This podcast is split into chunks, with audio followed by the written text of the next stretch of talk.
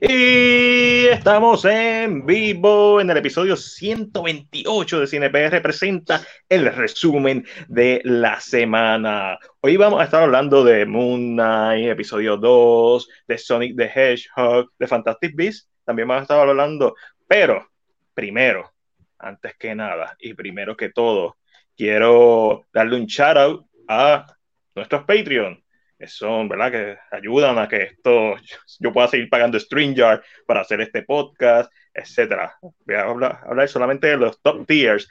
Andy Ubides, Julio C. Vega, Omi Martínez, Jennifer Marrero, Antonio Rodríguez Medina, Ernesto Matos y Teresa Glass. Muchas, muchas gracias por su patrocinio. Así que si quieres ayudarnos y puedes ayudarnos, visita patreon.com slash forward slash cinepr.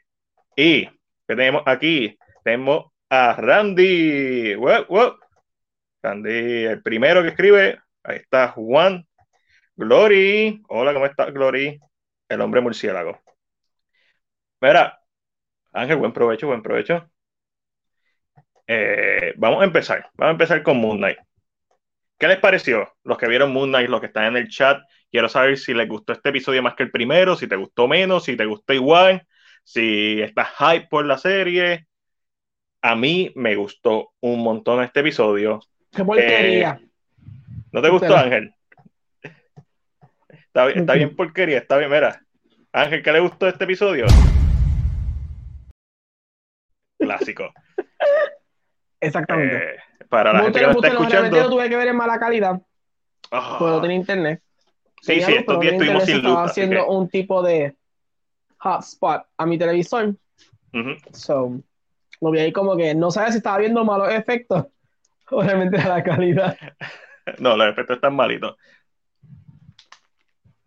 Este, este segundo episodio, lo que a mí me gustó por encima del primero fue la dirección, la cinematografía, la utilización de los efectos especiales, o sea, el CGI, porque muchos de estos efectos es de noche, so eso lo salvaguarda bastante, a diferencia del primero que era de día. Eh, y los directores, que son los directores de dos de mis películas favoritas de horror de los últimos, de la última década, que son Spring y The Endless, que capitalizaron más en ese tono de horror y psicología y thriller-ish eh, pero un episodio perfecto. Para mí el libreto está flojísimo de este episodio y elevado gracias a las actuaciones de Oscar Isaac y Ethan Hawke y a la dirección en este caso. Me encantó la música de este episodio, la mezcla y edición de sonido, cosas técnicas que elevaron el material que pudo haber sido bien flojo en manos de otros directores, pero gracias a la dirección y al talento que tienen en la parte técnica, se logró elevar esto, especialmente con la cinematografía y los tiros de cámara, eh, me parecieron bestiales en este episodio. Fuera de eso, hay, hay un phrase, eh, me olvidó, un phrase, eh, whatever. Hay una toma que se congela, que es cuando vemos a Conchu. Yo no sé si a ti te pasó. Yo le tuve yo le di para atrás. Yo dije, mi streaming se, se volvió loco. No, hay un phrase hay un frame, se congela la imagen de momento cuando el grita y después sale corriendo. Yo lo vi en mala calidad, so y dije, eso fue la señal. ah, tú dijiste, no, no, no. yo lo, le di para atrás y después, ah, no, es que es que se congela. Tomaron esa decisión, no me gustó para nada eso y hay un error de continuidad. Estaba hablando contigo eh, que cuando lo choca el carro está con la máscara y de momento. Pero sabes que yo no lo sentí tanto como con el horror. A mí, yo entiendo lo que tú dices. Pero lo sentí como error porque como yo sé que él se la quita y se la pone como quiere, pues en el cantazo, como que, I don't for some reason en mi mente no lo, no lo encontré, o sea, no lo, no lo, no vi el, el continuity ever. Sino dije, ok, se la quitó de momento y no lo vi. Pues yo la vi dos veces. Yo vi el episodio dos veces eh, para analizarlo antes de hacer la reseña. Y la primera vez me molestó y la segunda vez lo, esa parte la vi detenidamente a ver si había un sonido, algo, cualquier cosa que justificara el que no estuviera con máscara y no. Y yo sé que él se la quita y eso, pero normalmente como que suena algo. Si yo hubiera escuchado un, algo así, cualquier cosa, cualquier estupidez, como que, ok. Este, pero fuera de eso, me pareció mejor que el primer episodio y estoy loco de ver el tercero.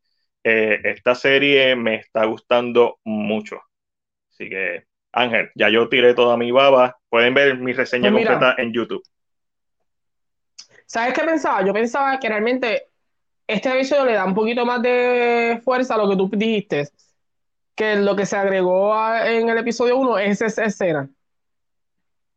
¿Por qué? Ujú. Porque se siente que it's not relying a lot on estas escenas. Si hay una escena que, que tiene mucho, pero it not relying in that completely. Exacto. Hay mucho psicología. so, de momento dije, maybe es lo que dijo Matilde es cierto, le agregaron la escena porque Y no tuvieron tiempo. en el primer episodio. Pero estoy encontrando un problema con la serie y siento, yo espero que esto no siga.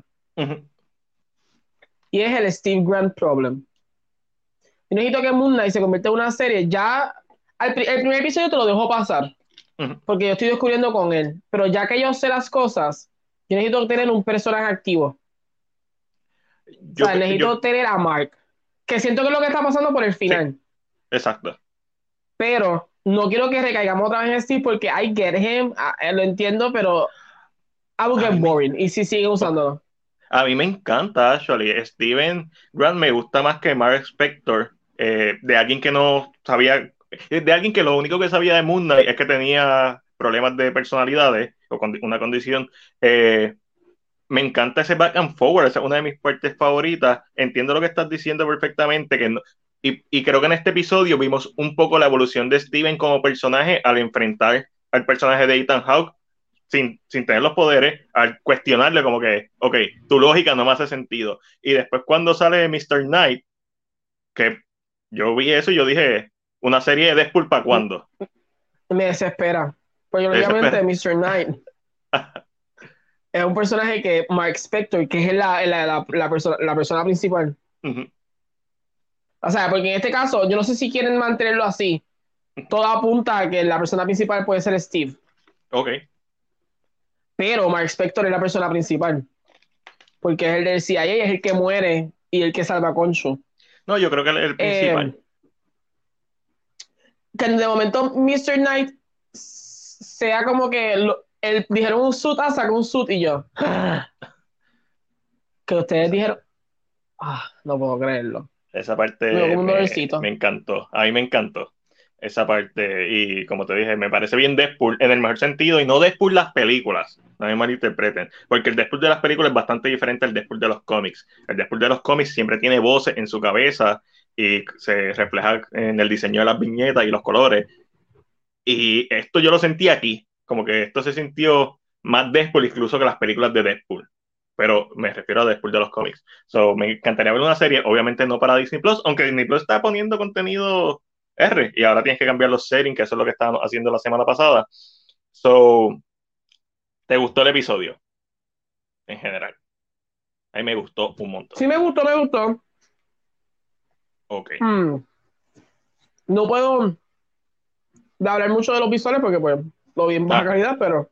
Es- So, maybe Se será me- mejor para mí. Se ven mejores, se ven mejores que el primer episodio. Es lo que uno Este, espera. Pero me gustó, me gustó, es bastante interesante. Sentí esto que sí, claro, si volvemos a Steve Grant, que sea el personaje principal. No me Yo- molesta yo- que esté, pero que sea el personaje principal. En, No. en base a los, al trailer y a los TV spot, yo creo que por lo menos hay un episodio más en donde Steve Grant va a ser el personaje principal. Por lo menos uno más. Antes de que como que encuentren un balance. Mira, antes de seguir, Sí, porque al final tú entiendes ujú, que quien está, quien es el personaje que está es Mark. Es Exacto. imposible que sea Steve, es él. oye, te So, pregunto, lo que tú entiendes es como que él dice, ah, ok, vamos para allá. en la escena cuando están en la bodega, eh, que eh, le dice como que antes de irse corriendo, antes de que empiezan a apagarse las luces, él mira la pistola. Yo pensaba que se iba a apuntar la, la pistola en la cabeza, como que iba a ser algo más grande que simplemente coger la bolsa e, e irse. Yo dije como que esta serie es tan psicológica. Y, y la segunda vez que vi el episodio lo pensé como que esto es como que no, no hace sentido lo que hizo. Y el personaje de Laila, ¿eh? Para mí no hizo. o Yo creo que Lyle está entrando en la historia para que tú entiendas como público que el personaje principal es Mark. Exacto. Pero Porque como... la, lo que pasa, la conversación que está teniendo Mark con Steve, le dice, me voy, cuando tú se acabe me voy. Don't lie, tú eres Mm. el principal. Tú eres el que estuviste casado. Exacto. So, Tú eres el que tiene este, una historia en donde pasaron muchas aventuras, que la menciones, es como que, ok, ok, I get it. so, tú vas a querer decir que Steve estuvo escondido por tanto tiempo para que Mark estuviera casado, la mujer no se diera cuenta. No, yo, o sea, y creo que la isla está para eso. Y también para crear el peligro de que si la- le hacen algo a ella, pues Sí, la damisela en Plus, peligro. también el, el, el drama versus Konshu y Mark.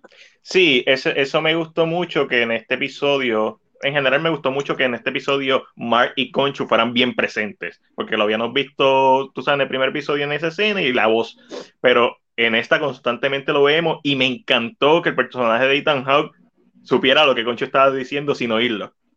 Y me encantó que él fuera el, previ- el avatar anterior. Como que eso le da tanta profundidad. Este episodio aclaró muchas dudas del primer episodio, que es lo que debe ser un segundo buen episodio, y elevó a los personajes principales, los antagonistas, la dualidad, y a Conchu lo presentó como otro villano más. Para mí, Conchu ahora mismo es otro villano más. Sí, le da Sí, los es, poderes. es el típico Un Galactus. God-like personaje que sabe- se cree que controla todo. So, y tú no sabes exactamente, I mean, porque ambos, I mean, eh, Ethan Hawke te, da- te dice, ah, él llega muy tarde, su justicia llega tarde, pero as- Mm. esa es la justicia de nosotros. O sea, el humano funciona de esa manera, el humano no funciona como la justicia de Amit, que mata a alguien antes. So, Antes va a ser interesante porque ya vamos a Egipto. Exacto. Eh, nosotros vamos a, a Egipto, so siento que ahora va a haber más acción, lógicamente, porque tienen que encontrar la tumba de, de Amit, so. Este, otra cosa que me pareció curiosa, no, no mala, simplemente curiosa, es que en la conversación entre Ethan Hawke y Oscar Isaac no mencionaron nada del NCU y yo creo que ese era el momento perfecto de hacerlo. Me gustó que no lo pusieran, no me malinterprete, pero se siente raro que no hayan mencionado absolutamente nada teniendo en cuenta que esta serie canónicamente se supone que sea lo último que ha pasado en el NCU y me gustó que no lo mencionaran por el simple hecho de que era lo que yo esperaba. Que eventualmente lo quieran atar, salga Mahershala Ali como Blade o lo que sea, cool. Pero me gustó que se enfocaran simplemente en esta situación, aunque entiendo que el momento perfecto, ya que están hablando de balance, podría mencionar a Thanos en esa conversación en particular, como que los motivos de este personaje y lo podía atar. Pero si lo hacen después me va a gustar, si no lo hacen me va a gustar. Pero eh, fue medio rarito que no me, lo mencionara ahí. Aún así, me gustó porque era lo que yo esperaba. Se fue por encima de mi Exacto. expectativa. De, de, de momento tú dices, wait, en este mundo no está pasando nada de, de, de- de otras cosas, porque Sí, sí, it sí, se sintió like bien, se sintió bien serie de Netflix. en donde, tú sabes, pueden mencionar en cualquier momento las cosas, pero no necesariamente lo hacen. Y ahorita vamos a hablar de las series de Netflix. Antes de continuar hablando, me gustaría recordarle a todo el mundo que la película Rémora se encuentra en cines desde el día de ayer. Está una película de Skip Fun, una película puertorriqueña, así que apóyenlo de aquí. Yo sé que hay muchas cosas para ver en el cine, pero si tienen la oportunidad, las otras salas están llenas, o simplemente tú eres de los que primero ve lo de aquí y después ve los de allá, pues te lo dejo saber. También todavía está lo que le pasó a Santiago, o sea, hay pares de producciones este, puertorriqueñas en la casa. ¡Huepa, Eric! So, nos gustó el segundo episodio, vamos a ver qué pasa en el tercero. Yo vi un montón de cosas, Ángel, esta semana. So, para salir de ella, Mi gente, voy a seguir comiendo pizza. Dale, buen provecho. Vi Morbius. eh, según Rotten Tomatoes, la, la parte de los críticos, la segunda peor película criticada de Rotten Tomatoes eh, basada en el género de superhéroes. Eh, al público le ha, gustado, según el, ¿verdad? en Rotten Tomatoes. Hay una discrepancia, igual que la hubo con Venom y la primera específicamente. A mí me gustó, no porque un peliculón, me gustó de la misma manera que me gustó Venom. Un trashy early 2000 movie, una película, se siente como una película de principios de los 2000, de la misma forma que Venom se siente. Eh, CGI algunas veces es excelente, otras veces deja mucho que desear. La edición está horrible, la edición está freaking horrible. Like, se nota que le cortaron, además de que por los trailers tú sabes que le cortaron escenas completas, pero se nota que le cortaron por lo menos 10 a 15 minutos de película que yo entiendo eran necesarios. Este, ¿Qué más puedo decir sobre Morbius? La música, eh, la música se parece mucho a la de Batman Begins y The Dark Knight Rises. Eh, y eso no me gustó, de la misma forma que no me gustó que en The Batman la música se pareciera a, a la de Darth Vader, pues te tengo que criticar, no es que sean malas composiciones, es que cualquier cosa que a mí me haga pensar en otra cosa es distracción, es ruido, es noise. Y noise lo que hace es que uno se ponga a pensar en otras cosas mientras está viendo la película en vez de ver la Es película. como. Exactamente. Y déjame ver qué más. El elenco a mí me gustó mucho. Jared Leto para mí la partió. Eh, el libreto eh, tendría que ver la versión extendida, la versión real de esta película. O sea, el director cut o porque se siente en la edición se siente bien bien estudio. Se siente bien choppy. Tú sabes, escenas que vimos en los trailers no salen en la película eh, las escenas post créditos. La, mucha gente está diciendo que no hacen sentido las escenas post créditos, pero es que es que tampoco lo de, ¿verdad? Donde hemos visto esas escenas tampoco es que hace mucho sentido si te pones a pensar más de dos segundos. Sí, está medio jalo por los pelos, pero eh, déjame ver qué escribió Eric aquí. Papi, un testamento. Viste mucho tiempo. Cuando la veamos, hablamos de eso, Eric. No. Eh, ¿Te gustó? Qué bueno. La, me imagino que la veremos si es que la vemos la semana que viene. ¿Y esa película Eh, salió? Eh, ellos fueron a un screening hoy. Este. Sí, papi, es complicado. Last Action Hero. Eh, esta película de 1993. La vi. La reseña está. Se sube mañana a la página. Los Patreon la pueden ver desde hoy. Este. Mano, Ángel, ¿tú has visto Last Action Hero? Está en mí por si acaso. No, ¿Cómo que no? Pues estaba buscando que ver en Netflix y la no me vi. suena. Maybe he visto escenas, pero no me suena. ¿Sabes quién es el villano de, la, de Last Action Hero? ¿Quién es el villano? El, el viejo Lannister. Mm. Uh, Y terminó diciéndole, vamos a resolver esto, te vas a casar con mi hija, porque he- that's how he does it. básicamente. Este, mano, esta película está bien buena, está en Netflix y fue como que estaba buscando algo para ver en Netflix y en verdad en Netflix hay mucha basura. So dije, pues déjame ver algo de nostalgia. Mano, esta película está increíble y fue un fracaso en la crítica y en la taquilla y para mí es una de las películas con mejores sátiras a lo que es las películas de acción. Es del director eh, John whatever, se me olvida el apellido, este, que es el director de Die Hard, el director de Predator, el director de, de, de Hunt for Red October, el director de Die Hard with a Vengeance, que es la tercera, con Samuel Jackson y, y Alfred. No, no, no Gollum, Alfred. El último Alfred, Jeremy Irons. Bueno, eh, esta película está en la madre. También la primera película producida por Arnold Schwarzenegger. So, interesante. Uno, no, uno lo nota, porque todo el tiempo estaba fumando tabaco. Es como que yo dije, él es productor de esta película. Y cuando leí en, en IMDb, es como que sí, esta fue su primer. Exactamente. Sí, esto, él fue productor. Eh, vi múltiples veces Puparia, eh, que ya he hablado de este cortometraje. Perdón, múltiples veces. Múltiples. Eh, múltiples. Múltiples veces. Sí. Ay, se nota que la lengua no la uso ya. That's eh, dura tres minutos. Tampoco es como que lo vi múltiples veces porque eh, estaba trabajando en la- el análisis que voy a hacer en Anime con Mac. Ya grabé el audio, me falta cortarlo y, y, y, y montar el video.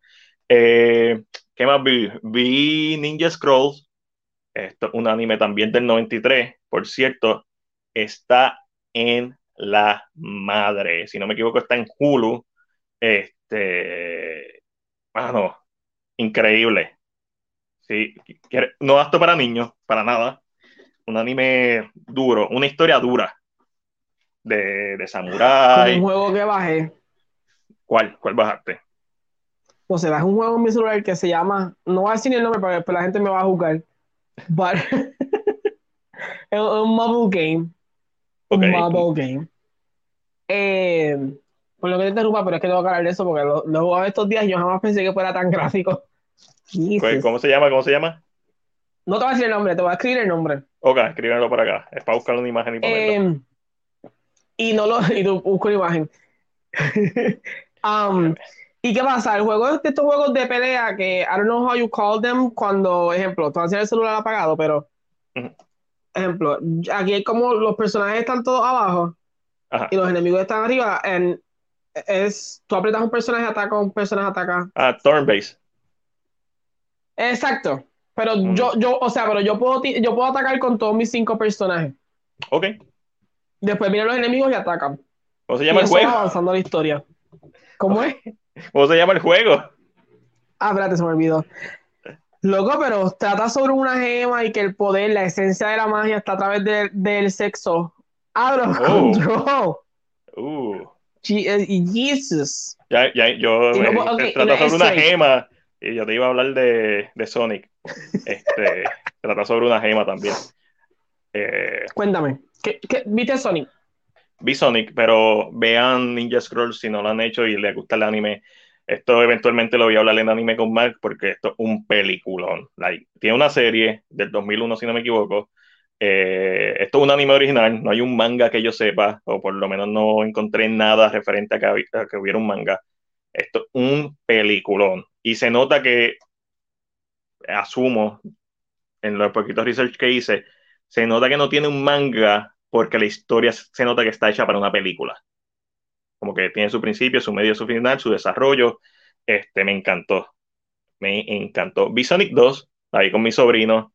Eh, me fui el jueves, ¿verdad? Ayer, que hubo un apagón en Puerto Rico el miércoles. So, me fui el jueves al cine a coger fresco y vi Sonic. Como fanático de los videojuegos, freaking love it. Tiene más más fanservice, tiene mucha referencia a los juegos, especialmente a Sonic 2, obviamente. Este, me, gustó la, la, la integración, otra vez Jim Carrey la partió, Knuckles estuvo súper bien ejecutado, todo eso. Eh, no me parece que sea mejor película que la original. La película original, a pesar de tener una historia bien sencilla, es bien cohesiva en su historia. Esta película tiene problemas esto es una película para niños, voy a empezar por ahí. Olvídate de. A mí me gustó la película. O sea, y me gustó el mismo nivel que me gustó la primera. Pero si nos vamos objetivamente, esta película tiene problemas justificando la existencia de los personajes humanos fuera de Robotnik en su historia. Y hace. Y se siente. Está bien mierda el arco de los personajes humanos, pero da risa. Y eso es lo que importa. Pero no se siente natural. Es, bien forzado. Y. ¿So esto Godzilla? No porque a diferencia de Godzilla vs. Kong, Sonic, Tails, Knuckles hablan, tienen desarrollo de personaje, no solamente las peleas. Y esa parte está en la madre. Dicho eso, tú sabes que yo he dicho, ah, Sonic 1 pues, es de esto, pues Sonic 2 debería ser de esto y Sonic 3 debería ser de esto. Eso es todo lo que tengo que decir. Sonic 2 fue de esto y Sonic 3 va a ser de lo, lo que yo pensaba que iba a ser. Ok. Este, si no has visto, pues obviamente al traer la gema maestra, pues tú esperas que va a pasar algo que pasa cuando tienes esa gema en las películas, de, en los juegos de Sonic, especialmente desde el segundo juego, que es cuando introducen esta versión de Sonic. Y pues tú esperas que para la tercera o cuarto película, pues introduzcan a cierto personaje y hay una escena post crédito, véanla. So, y, sabes que lo van a introducir con la escena post crédito de la misma forma que salió Tails. Y Matiel por dentro. Ya, yo soy bien duro, puñeta. La bestia. la, la, bestia. Este, me siento, Gracias, Ángel. Tengo que ver Sonic y Ambulance. Tengo que ver Sonic y Ambulance.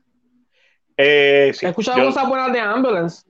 Yo he escuchado de las dos. He escuchado eh, vi el review de Jeremy Jans porque una película que me moría por ver al cine, so esta, cuando son películas que yo sé que voy a reseñar, no veo review hasta que lo hago, pero esta es como que, ya, déjame verlo. Y es como que, bueno, esta película es bien Michael Bay en el mejor sentido de la palabra, si te quieres desconectar. So, Ángel Esteban te dice buen provecho. Ángel Esteban, sigan a Ángel Esteban en su podcast y en sus redes sociales, de 10 a 15 con Ángel Esteban Serrano, La Bestia, y obviamente también tengo a Tabi, pues Eric, a Tabi TV, y Alejandro Orengo de cine más. Besitos a todos en el cutis. Besitos a, en el cutis. So, Sonic 2 es exactamente la película que yo quería que fuera. That's it. Ni más ni menos. Igual de buena que la primera, pero por razones diferentes. Me gustó, creo que la primera es la mejor película. Eh, mamá, vi Aladdin, saben que estoy haciendo, ¿verdad? El renacimiento de Disney. La tercera película en la lista era Aladdin. ¿Es la tercera? No, yo pensaba que estabas terminando. ¡Chistes! No, yo, yo lo que hago una por mes. Este, ah. Eh, sí, porque también estoy corriendo. Eso, gente. Eh, estoy corriendo lo de Harry Potter, que este mes no va a ser Prisoner of Azkaban, va a ser Fantastic Beasts 3. Y estoy corriendo filmografía, eso es bien complicado, como que el, el, el juego, el balance de todos los meses tirar. Si, si no, ya lo hubiera terminado. Sí, para Tú ves más películas que yo en una semana. You can. Si no, no, no, no hubieras visto Last Action Hero. Ah, pero es que quería ver otra cosa porque. Eh, pero el problema con Last Action Hero no fue verla. de repetir tres veces de ver eh, Pupira. Puparia. Puparia, gracias. No, pero Puparia lo hice, es, el balance. Puparia lo hice porque ya estaba escrito el, el anime con Mac. Eso está empezado y dije, déjame sentarme a terminarlo de escribir. Y es como que el balance, ok, tengo que tener por lo menos cada dos o tres meses anime con Mac, tengo que tener cada dos o tres meses Story Mode, que ya estoy escribiendo el próximo episodio Yo Mode. que tenga que ir a con Angelo, pero no puedo hacer, no puedo terminar el drama. Es que, es que van a terminar si se fue la luz. Estuvimos básicamente dos días sin luz. No, ni, eh, ni eso es el trabajo que me tiene vuelto loco. Como que llego a dormir me acuesto so. So. Tengo que terminar el domingo. Por favor. Cuéntame, ¿qué, qué pensaste de Aladdin?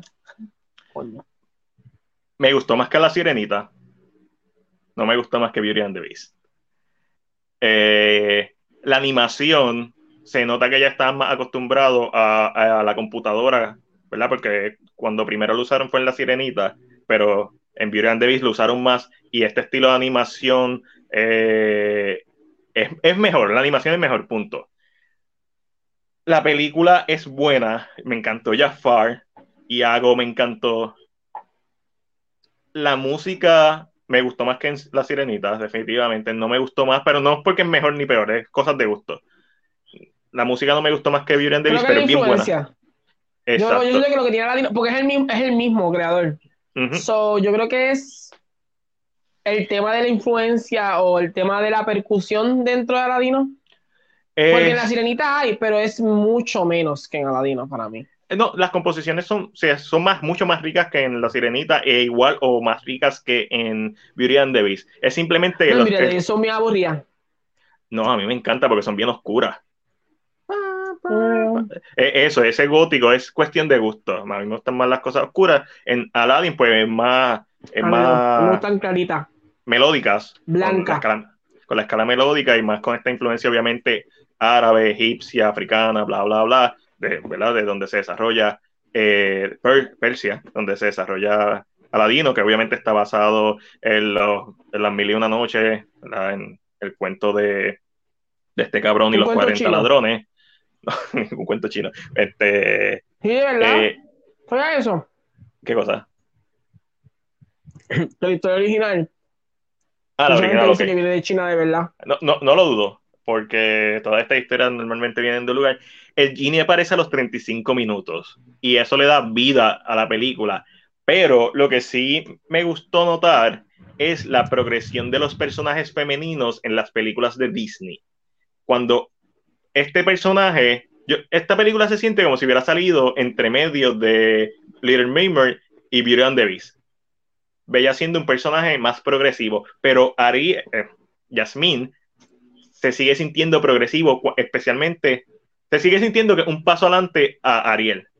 E, este personaje que quizás en la película live action con nuestro pana Will Smith de Slapper eh, quizás en, esa película lo evolucionaron más al ella querer ser la sultana, pero en esta película hay hints de eso. no es que se lo sacaron de la nada, ese aspecto de la historia. de una historia de que ella quiere tener... Eh, ya.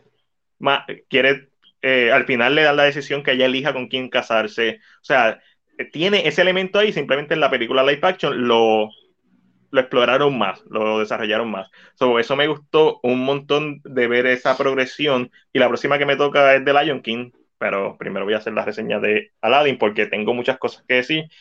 fue, fue bien interesante verla. Eso es lo que voy a decir. No es la vez que más me ha gustado verla. Especialmente porque la estoy viendo para hacer una crítica, son complicado. Eh, pero me gustó, no me malinterpreten, sigue siendo un clásico y I freaking love it. A ver, se nos pregunta. Ajá. ¿Es mejor que el remake de Aladdin? Mano, no. Yo pienso que el remake es mejor. Eh, porque Aladdin al final del día es un musical. ¿Ok? La animación no es que sea. O sea, tiene. Es, mejor libreto, es mejor música porque es más rica la música. Retro 80, saludos gente y buen provecho. Eso fue Ángel. Este. Y si bien tiene a Robin Williams, que es una bestia, y la animación está bestial para Robin Williams, Will Smith es el, el slap. Nadie nunca se quejó de Will Smith. ¿Volverá la Dino 2? Papi, eh, ya mismo hablamos de eso. Este, para mí no es mejor. Eh, hay cosas de la película de Guy Ritchie, o sea, el remake de Life Action que a mí no me gustan. La primera canción no me gusta, la, la Dino cuando está, ¿verdad?, robando cosas. Eh, es bien Guy Ritchie, el estilo de Fast Forward, whatever. pero pienso que es. La, ¿Cuál es la mejor película? El remake. ¿Cuál voy a ver más? La animada. Sí, la actuación de Robin Williams la partió. O sea, Robin Williams, o sea, es. Se roba el show. Pero está bien escrito, eso es lo que me gusta. Y Jafar, I love it en esta versión. El papá de, de Jasmine, esos personajes así, bobos, que también lo vi en Beauty and the Beast. Eh, como sí, que, era, mismo, era como el mismo tipo de papá tonto que. Exacto es suficiente inteligente para saberse las leyes y bla, bla, pero a la misma vez tonto. Suficiente que inteligente para ser un sultán, carajo. Exacto. Y que también... mucho tiempo en el poder. Correcto. Porque él, se mantiene en el poder porque tú entiendes que no es un mal sultán. Correcto. pero a la misma vez tan estúpido de, confiar en Jafar que a mil millas de distancia tú lo ves y dices, a mí, este, este Jafar se le nota que es malo de lejos. Que, que es lo que la gente criticaba de la nueva, yo digo, pero es que tú necesitas una persona que visualmente parezca alguien que puedes confiar. Ajá. O sea, no puede ser alguien que se vea malo cuando lo mire. Exacto. Este, Y de hecho, este Jafar es bien caricaturesco en el sentido de que Iago es el que se le ocurre la mayoría de las cosas malas. A Iago es que se le ocurre que se case con Jasmine. Es como que, ok. hmm. Iago está hmm. tostado. Sí, so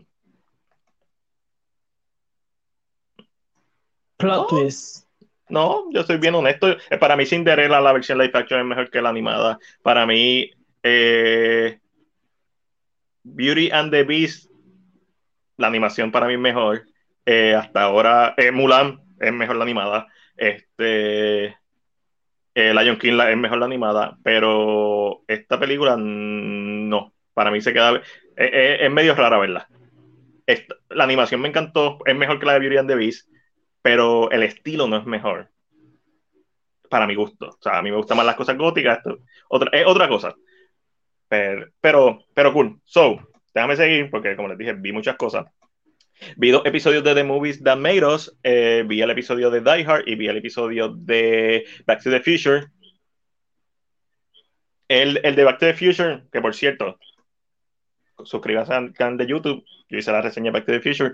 El de Back to the Future realmente no aprendí nada, pero fue cool ver a, la gente hablar de cosas que había leído. So, en ese sentido, y ver pietaje con el actor que, primeramente, que primero que grabó seis semanas haciendo de Marty McFly. So, y ver todo este desastre y, que pudo haber sido y se convirtió en un clásico. Eh, y el de Die Hard sí aprendí un par de cosas nuevas, so, eso fue bien interesante. Este, John McTiernan, que es el director también de, de, Last, Action Hero y Predator, eh, es hilarious en, ese, en el episodio de Die Hard. Eh, vi Melancolía en Hulu, que estaba a punto de irse, y con eso terminé de ver la trilogía de la depresión de Lars von Trier. Ok. Esta es una película bien pretenciosa, como todas las películas de von Trier que he visto. And I freaking love it. La segunda hora en particular. Porque se llama Melancolía y eh, es parte de la trilogía de la depresión. So, el personaje de Kristen Dunst, como podemos ver aquí, eh, una novia, o por lo menos en la primera hora lo es, en el día de su boda y tiene depresión. pues tú asocias melancolía con la depresión, ¿verdad? Hasta que llega la segunda hora y te enteras que, melancolía es un planeta que está dirigiéndose a la Tierra, un planeta gigante que está dirigiéndose a la Tierra. Esto es una película apocalíptica. So, la primera hora es bien interesante verla a ella triste y en depresión en el día de su boda. Y toda la tesis de esta película es como las personas normales se van deprimiendo mientras el planeta se va acercando a la Tierra y tienen que aceptar o no aceptar o estar en negación de que se van a morir, mientras que esta persona que sufre de depresión, para ella esto es normal, este sentido de, de doom es normal, ella se va volviendo la más normal entre las personas. Porque para ella, pues, es un día más. No digo que ese día va a morir. Y es bien interesante la tesis de esta película y la ejecución. Sí entiendo que es pretenciosa. Los primeros cinco minutos es visuales, bien bonitos, con música clásica. es como que súper en tu cara. I freaking love it. So, déjame ver.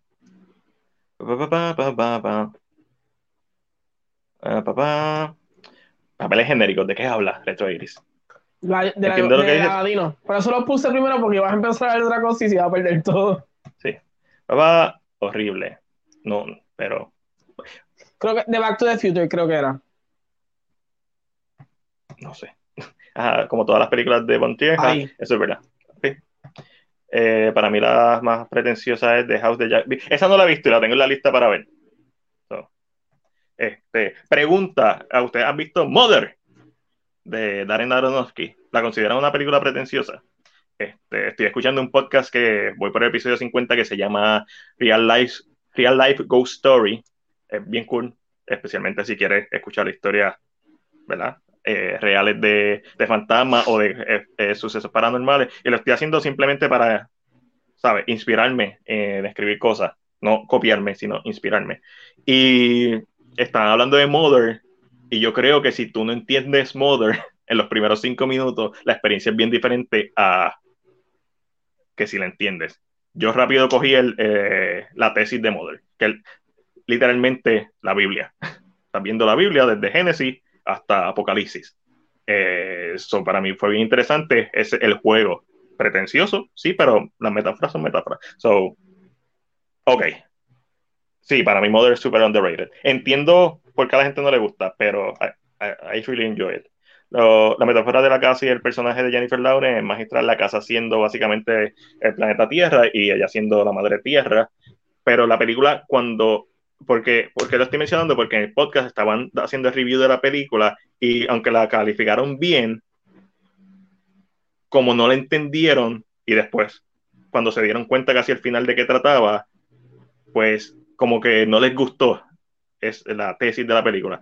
Y, cuando ellos buscaron la información, creo que no la buscaron lo suficientemente bien porque simplemente pensaba que se trataba de Génesis. No, la película cubre todas las partes importantes de la Biblia, el Viejo y el Nuevo Testamento. Y es, a mí me parece fascinante, pero sé que no es una película para todo el mundo. Eh, todavía hay cosas que he visto. Eh, recuerden, vayan a, a, YouTube para ver las reseñas de estas películas. Vi en Hellbender, que una película que Chris Stockman había reseñado y la tenía en la lista por eso. Eh, Hellbender, A Shudder Original, es una película sobre la maternidad tóxica. Es sobre esta madre que, y su hija que está aislada del mundo. La hija no sale por una condición, ¿verdad? Que tiene. Eh, la condición que tiene es que una bruja. La madre también lo es.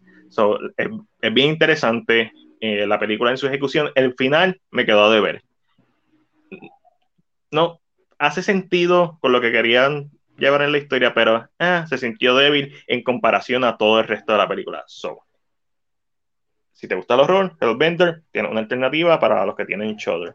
Yo tengo Shudder gracias a Chris, gracias a Chris por auspiciarme Shudder. Este, Spotify, gracias a Ángel, gracias a Ángel por auspiciarme Spotify. Este, y por último, los auspiciadores de Matthew. Sí, vi Fantastic Beasts, The Secrets of Dumbledore. No quiero saber eh, nada. No quiero saber nada. ¿Logras ver el título de Fantastic Los que estuvieron aquí el podcast pasado saben que tengo un problema. Porque a Mati lo invitaron. Sí, fue a mí. Y a mí no me invitaron. So, Fue bien fue un hardcore. programa bien serio. Hasta Eric me dijo. ¿a, a ti te invitaron por WhatsApp o te enviaron un email? Y yo no, por WhatsApp. Eh, ah, ok, fue? a mí también. Sí, Eric fue. Eric, yo estaba a los de Eric. Yo te voy a preguntar quién más estuvo ahí. Y es que yo te voy a hacer una, te voy a hacer una cosa.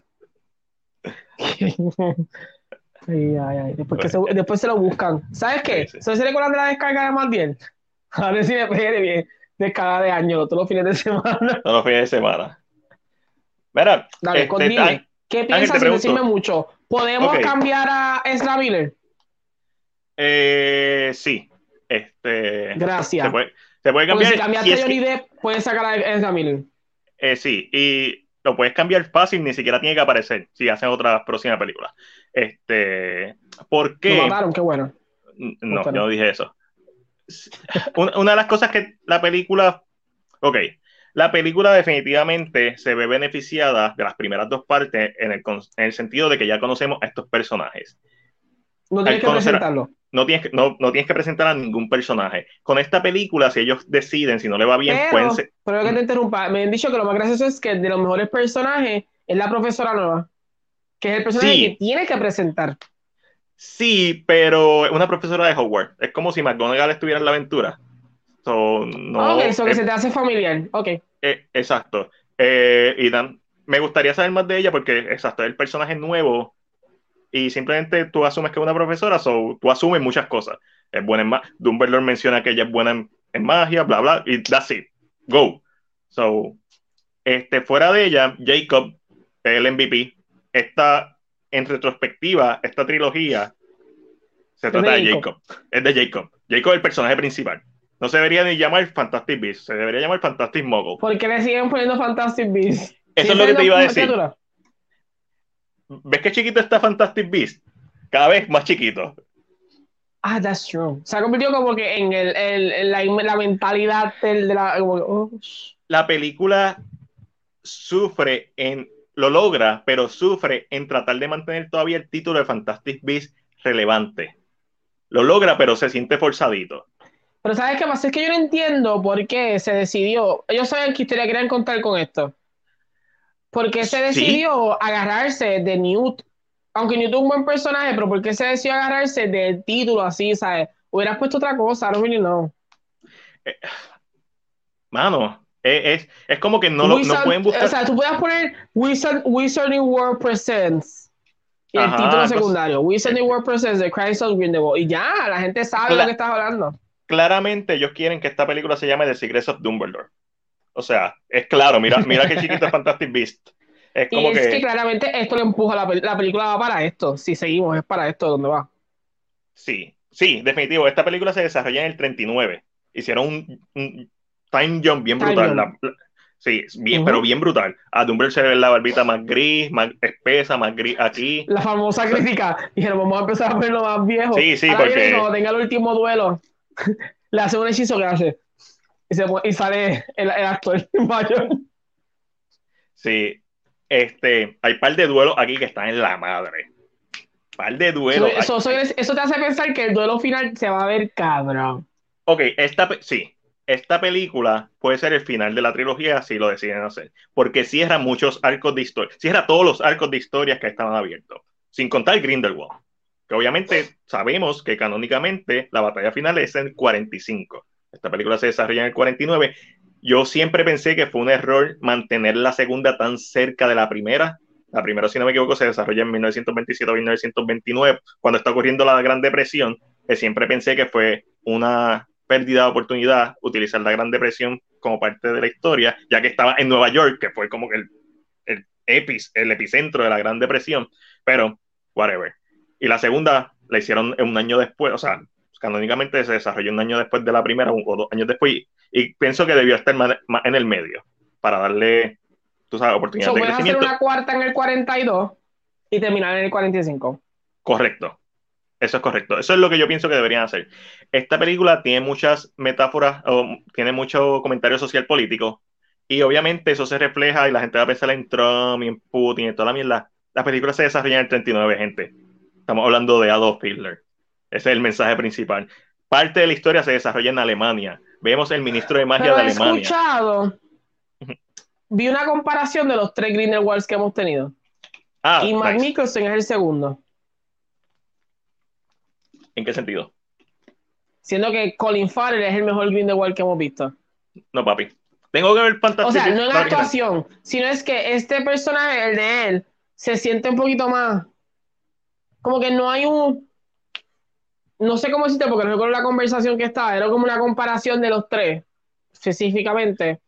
Y decía como que este era, era un buen, era mío, es una buena actuación, es un buen personaje, Ajá. es claro su motivo, pero a la misma vez hay there's something missing en lo que él quiere específicamente. Lo que pasa con esta Por- película. Porque el personaje de él, lo que dicen es que el personaje de él sabe lo que va a pasar. O sea, él es tan inteligente que él sabe lo que va a pasar. So, Ujú. eso se le nota al personaje. Ah, en, eso, en ese sentido, sí. Lo que pasa es que esta película. Ok, lo que pasa con estas otras dos películas anteriores es que se tratan más de. Son más enfocadas en desarrollar la trama, en empujar la trama, la trama hacia el frente. Esta película se preocupa más por empujar a los personajes hacia el frente, por cerrar arcos de historia. So, esta película es bien emocional con Dumbledore y con Grindelwald. Y es bien directa. O sea, no, aquí desde la primera escena es al grano. Tú sabes Sí, la lo que dijo, de estos lo que dos dijo personajes. Grace. Sí, pero es súper al grano. Y ah, cuando tú ves el duelo final te vas a morir, Ángel. O sea, Yo, oh my God. porque hay elementos. Ahora te pregunto, no me digas mucho, porque sé que me va a decir cosas y yo me conozco, pero nosotros siempre hemos sido ¿verdad? defensores de Deep en, la- en lo que está sucediendo, siempre hemos estado como muy claros en eso. Mm, O sea, sin quitarle a Max el talento, que, porque esto, esto no tiene que ver con talento. Si tú hubieras puesto a Deep en la película, no funcionaba. y siendo igual, No funcionaba. no funcionaba. ¿Tú crees que la escribieron, tú crees que entonces los cambios que se hicieron se hicieron porque Max está en la película? Mm, no estoy seguro. Eh, no lo dudo, O sea, pero que no, lo no. montaron, porque lo botaron, o sea, a Deb lo sacaron hace mucho tiempo. O sea, la película estaba Pero yo creo que empezando todavía. Exacto. Es bien, es bien convincente la relación de Dumbledore y Matt Mickelson, la relación de Jude Law haciendo de Albus Dumbledore y de Matt Mickelson haciendo de Grindelwald. Es bien convincente por el físico de Matt Mickelson. O sea, tú lo crees. Johnny Depp y Dumbledore siempre ha sido Pero, medio ¿sabes raro. Lo que yo siempre pensaba es que la serie trató, o el o Warner Brothers trató de crear un personaje que visualmente fuera tan diferente como lo fue Voldemort. Ujú, O sea, sí, que visualmente, como villanos, eran muy distintos. Tú los veías y tú decías, esta gente, they're bad. There's no way Exacto. around this. So, yo creo que se enfocaron mucho en eso y dijeron, bueno, Max es lo que tenemos, y lo trataron de hacer muy a la par al físico, al look de Jude, ah, que parece, que lo, lo que yo te dije, ambos parecen que necesariamente son de la misma, Ujú. porque recuerda que Depp es el primer cast, Jude Ujú. llega después. So, ahí es donde yo creo que... Pero, pero ya, entiendo lo que. Oh, no me sigo en desacuerdo con que hayan sacado Depp. Eh, me hubiera gustado que Yo hubieran que dije dado. que no le iba a apoyar y acabé de comprar las taquillas. Shit. I'm Mano, losing. es- El problema aquí no fue el casting de Johnny Depp. El problema aquí es que debieron castear a, a Matt Mickelson desde el principio. O dejar a Johnny Depp. Cualquiera de las Exacto, porque ahora Porque- vas a notar este. ¿Sabes Sí. qué? Para la próxima, el- la próxima película, vuelve a cambiarlo. No importa a mí. Ya lo cambiaste Sí, tres veces. sí, yo, yo- yo pensé eso. Pensé eso. Pero la película simplemente es Matt Mickelson. Uh, y, te, Grindelwald. y te pones un Matthew McConaughey. Oh, Oh, pero Matthew McConaughey tiene un acento demasiado marcado. demasiado pesado. Demasiado pesado, sí. Sería Dime interesante un, un si lo vuelven a cambiar. así de Inglaterra, que, que pueda hacer un acento de Inglaterra. Piensa. Un, un Benedict Cumberbatch. Ah, yo no, yo creo que Benedict Cumberbatch está sobrevalorado. Está no es que es malo, está, pero está, está, está, Mm, está ¿En quién explotadito. tú pensarías? Un buen actor que, o sea, si tuviéramos que volver a cambiar al actor para que sea, para que te creemos este de que nunca supimos quién era Grindelwald realmente. Eso sería bien interesante. Este, mano, un actor que, es- que sea más o menos contemporáneo. Sí, ah, qué difícil. Uh, Cillian Murphy sería una vez. Uh, ya, eso, Ah. mataste con eso. No, Sí, yo no, creo que Cillian- no hasta. Sí, no, Cillian Murphy es, Sí. Cillian Murphy. That's it. E- Ese Pero sería un sería interesante porque, te- o sea, si algo que sabemos de la, de, de, ¿verdad? de la historia de Grindelwald es que es muy bueno en transfiguración, siempre se ha sabido. Y sería muy interesante porque la gente te está viendo, so, mientras tú te sigas cambiando la cara, te puedes seguir escondiendo sin que la gente sepa. Correcto.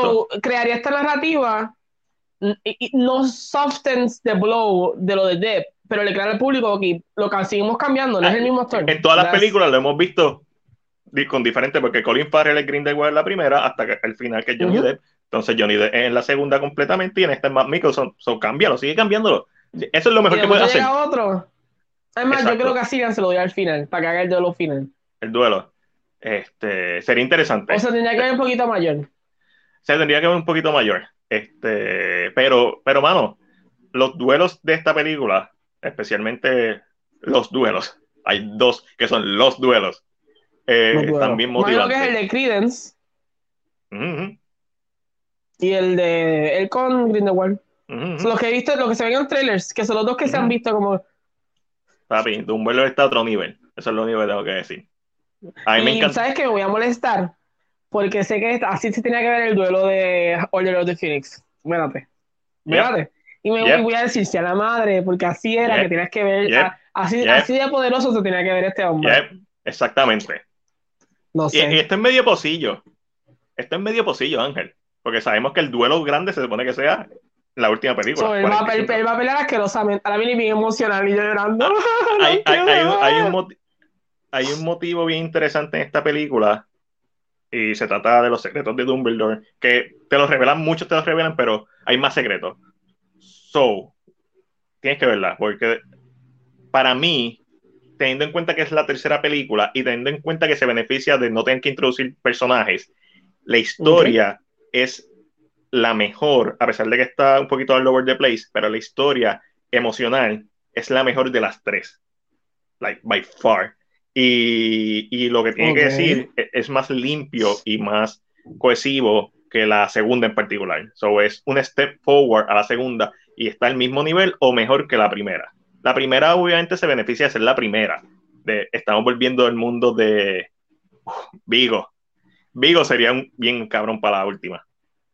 Uf, yo sí. Ponme una, una carta de Warner Brothers. Sí. Si le muerto Vigo. la producción. Y, y tiene como que esta estructura que se parece un poquito también a Matt Mickelson. Puedes meter a alguien entre medio. Pero me encanta la idea de cambiarlo. Cámbialo, síguelo, cámbialo. Y ya. Te libras de todo mal si los Sí, cambias. porque es que, mm, o sea, no solo eso. Uno, es en la mitología de Harry Potter y works, porque el personaje siempre se ha dicho que era muy bueno en transfiguración, tan bueno Ujú. que no había forma de distinguir sus cambios. Y lo Ujú. presentas al final cuando se convierte de un personaje que es Colin a Johnny Depp.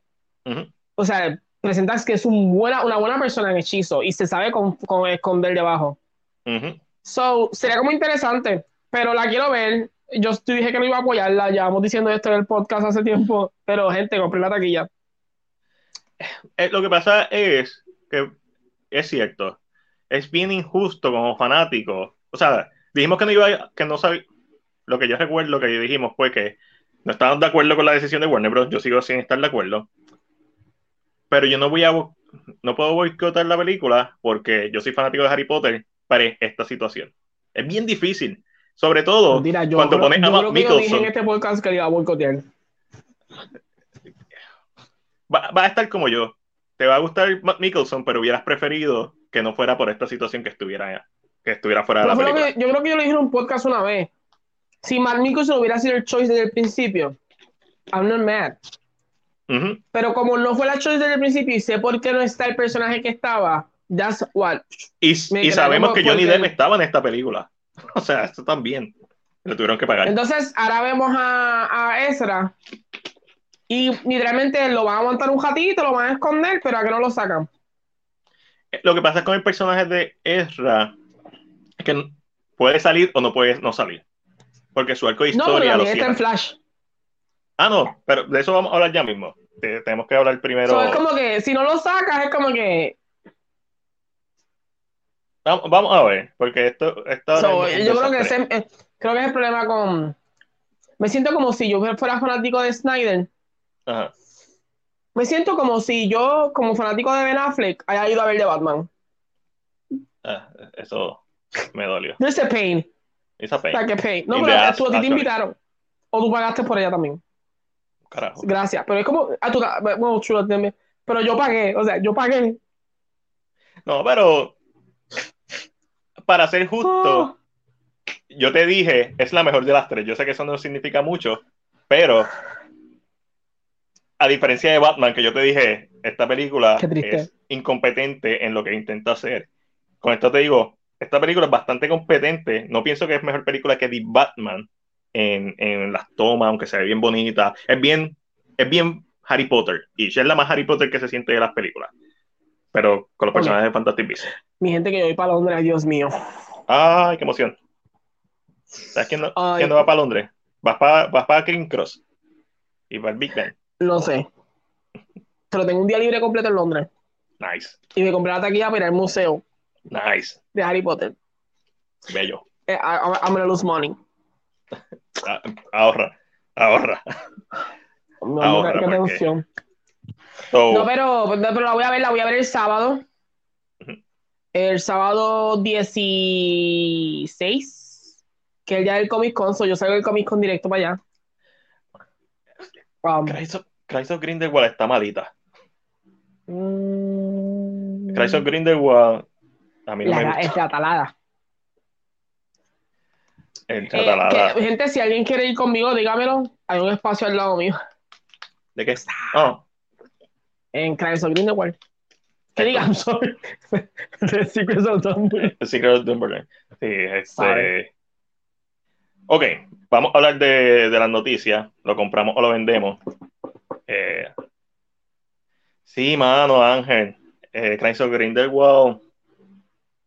J.K. Rowling es buena escritora, pero no es buena libretista. Esta Crimes of Grindelwald se siente una, como si fuera una mala adaptación de una historia incompleta. Y una de las cosas que tiene malo de Secrets of Dumbledore es que se siente que son dos películas en una. Se siente que esto pudo ser su propia historia. Entre Crimes of Grindelwald y esta película, y si lo hubieran dividido en otra más, se siente que pudo haber sido una trilogía. Sin contar Fantastic Beasts. So, se siente. Eh, es, sí, es lo que pensamos, que realmente esta historia se hubiera aguantado sola haciendo la historia de Dumbledore. No tenías que tener lo de Fantastic Beasts, pero pues. Obligado. Para algo nuevo y para vender peluche. Sí, pero ya, ya tienen que soltar el título de Fantastic Beasts. Porque en esta película, tú sabes, en la segunda todavía hay animalitos cute. Esta película son los mismos animalitos. Y siempre van a ver animales. Pero espérate, mentira, porque en esta película sale Pickett corriendo con una. una... Sí, sí, sí, pero. Sí, sí, pero no. Tú sabes, en Harry Potter siempre salen animales y no se llama Fantastic Beasts. en, la la segunda sale la mandrágora, el basilisco, el phoenix, la tercera sale el hipógrifo, los dementores, eh, en los libros salen los Botricles, este, en el cuarto sale el colacuerno húngaro, la sirena, los tritones, eh, los Screutor de cola explosiva, eh, la esfinge, esto en el libro, no en la película, obviamente. Y, y ya en la quinta sale los so Trash. And so and so, correcto. Básicamente, o, sea, whatever, no, qué sé yo, llamé la Secret of Dumbledore. El escorpión me parece que es como un Screutor de cola explosiva, aunque yo pensaba que eso era una fusión que había hecho Hagrid, pero es básicamente como un Screutor de cola explosiva. Sí. So, me parece raro que, porque bota fuego también. So, no sé. la, la vi subtítulos, so, no, no, no caché el nombre. No, no sé si, no sé qué. Sí, una escena... ellos te dicen los nombres como los, como que, oh, that's it. Oh, ah, okay. Para después, para tener, yeah, you know, you never know. Sí. Y esa escena es bien divertida, pero es como que de las escenas que se sienten como que no sabemos qué hacer con Newt Scamander y tiene que tener su propia aventura. Vamos a hacer el side story. Just put him here. Ese es el DLC de, de la película. Wait, eh, ¿explicamos por qué Credence es un Dumbledore? Oh, yeah. Oh, yeah. Ok, qué bueno. Sí, yo estoy para que estén dragging this off. No, no, no, su, su, arco de historia lo cierran. O sea, por eso te digo, ¿puede o no puede? Ok, la contestación es una buena contestación. Ah, yeah, sure. It is. Eh, eh, eh es poderosa. Y hay mucho, hay mucha, hay mucha referencia. A mí lo que importa es la historia gay, vamos a ser sinceros. I, I just want a kiss. Quiero que el último duelo estén peleando y se peguen y se den un beso tan brutal que yo, oh my god. Te, va, te, va, a encantar porque una de las cosas que uno no tiene claro en, en la novela ni en las pasadas películas es que Grindelwald lo quería. El Grindelwald lo quería. Este, en, esta historia se nota que sí, que hay, hay, un amor entre los dos que realmente es palpable. palpable. Sí, sé que ibas a Exactamente. decirlo porque yo sé que en la historia eso es lo que tú piensas, que un nene completamente enamorado de alguien por la visión que le presenta, pero there's no... Y la otra persona lo simplemente no lo está utilizando. No, pero hay, hay, Pero aquí no, aquí es como que... So, no cortaron la escena de la mesa que le dice, I love you. I used to love you. esa es la primera escena. Yo llorando, ya A ver, a- la película abre poderosa. La película abre, abre directo al grano, al hígado ahí. Y, y hay ¿qué más, hay, hay más. Eso es lo que me gustó, que esta película hace sentido. O sea, wait, cuando, cuando están en el duelo, se sirve mucho. Se siente la tensión sexual en el duelo. Papi, like- tú tienes. Este el, es, para mí es el mejor para duelo. mí. Para, ok, el de. Hay un. Para mí, es que los dos son bien buenos. Pero en cuanto pasa- a no, yo sé lo que quieres decir. El duelo de él con Credence es un buen duelo mágico. no. El duelo de él con Grindelwald es Lo que- bien emocional. En... No, la, la cosa es esta: los dos son bien emocionales. Ah, Tú sabes, una, una, una buena coreografía de pelea tiene que contar una historia. Ambos duelos cuentan historias. Ok. So, están, para mí, es, para mí son los mejores duelos que yo he visto en una película de Harry Potter, en el mundo mágico de Harry Potter. Mucho mejor Ay, que los de not- Phoenix. No, no, no, no, no lo es, pero ver a Dumbledore en su peak, en su prime, está Su bien cabrón. momento ahí, su prime. Está bien cabrón. Este, Y Grindelwald y- así. Ay, hace tiempo que te extraño. Y le quita la ropa. Así sin camisa, Jude todo peludo. un difindo ahí, no, no, no, no es para tanto. Espera, vamos a hablar de noticias. Eh, eh, ¿verdad? El cuento de nunca acabar. Eh, hoy la, ¿verdad? La academia básicamente baneó a Will Smith por 10 años. Eh, Ángel, ¿qué significa esto? Para la gente que no sepa. Un ban en la academia significa que no puede asistir a ningún evento que tenga que ver con la academia, no puede asistir a ningún evento directo de lo que son los premios de la academia. Ni virtual tampoco. No significa ni que sea virtual o presencial. Perdón. No significa que no puede ser nominado. Él puede seguir siendo nominado. Cuando él renunció a su membresía, no puede ya votar. Eso es todo. Pero si lo, él hace una película y la nominan al Oscar y lo nominan a él, se lo puede ganar. Porque, por ejemplo, Roman Polanski se lo ganó en el 2000. Ya, Eh, se lo de puede Estados ganar Unidos. porque es- no lo limita de eso. Ujú.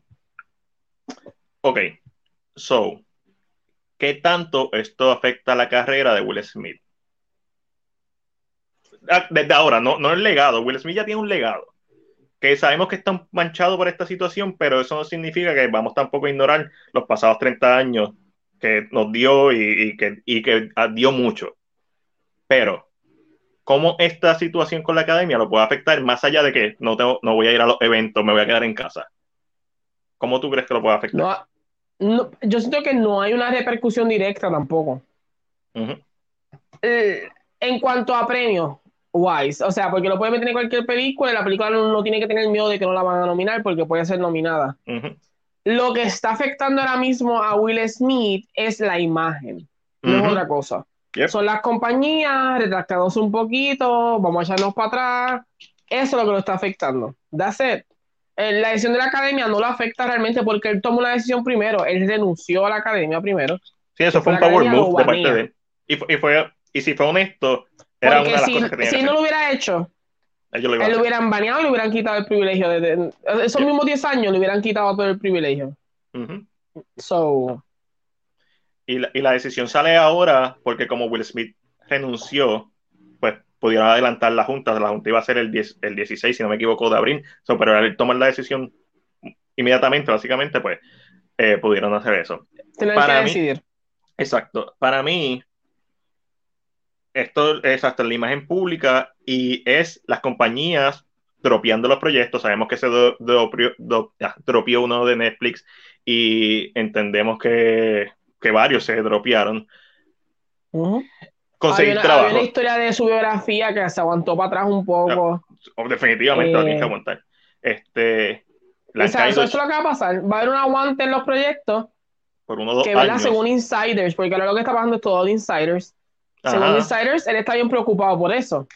Él entiende por qué, pero sí está preocupado por la idea de que, de que lógicamente que, pero eh, eh, es, es, también en la sociedad que vivimos, no es la misma sociedad de antes, antes era más fácil perdonar este tipo de cosas, o antes la gente no le... Estamos cancelando a Will Smith. Es... ¿Cómo es? Estamos cancelando a Will Smith. ¿Tú consideras que esto es una cancelación? No. Yo siento que una cancelación, yo siento que es cuando tú quieres sacar a un artista por su opinión, que, será, que es de él, por su forma de pensar. Yo siento que eso es cancelar a alguien. A Will Smith se le está haciendo pagar lo que, lo que hizo. Es una consecuencia de, su, de, lo que hizo. Así en todos los lugares hay reglas.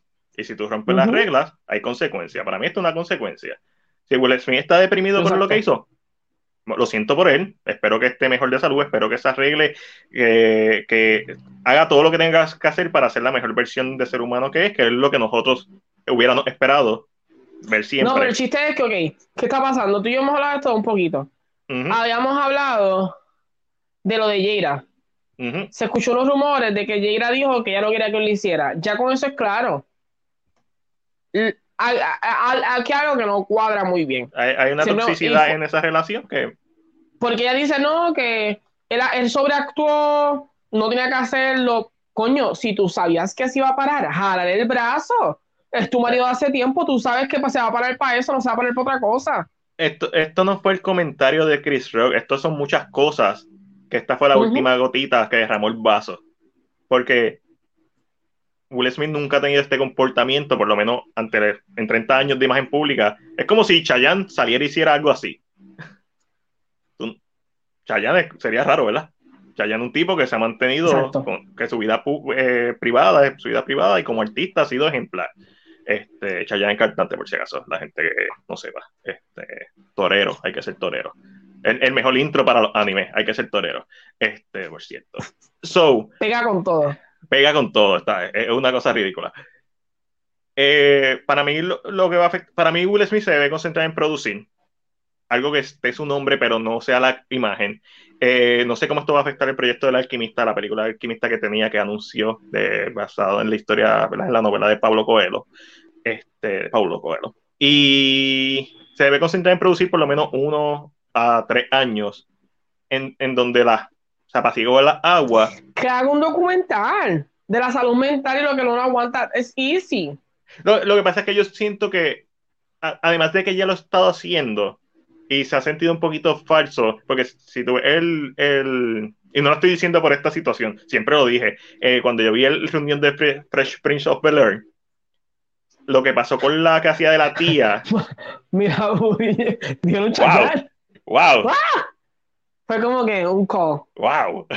Es como que uno menciona a Chayanne y, se sumonean. Ahí está. Ahí está.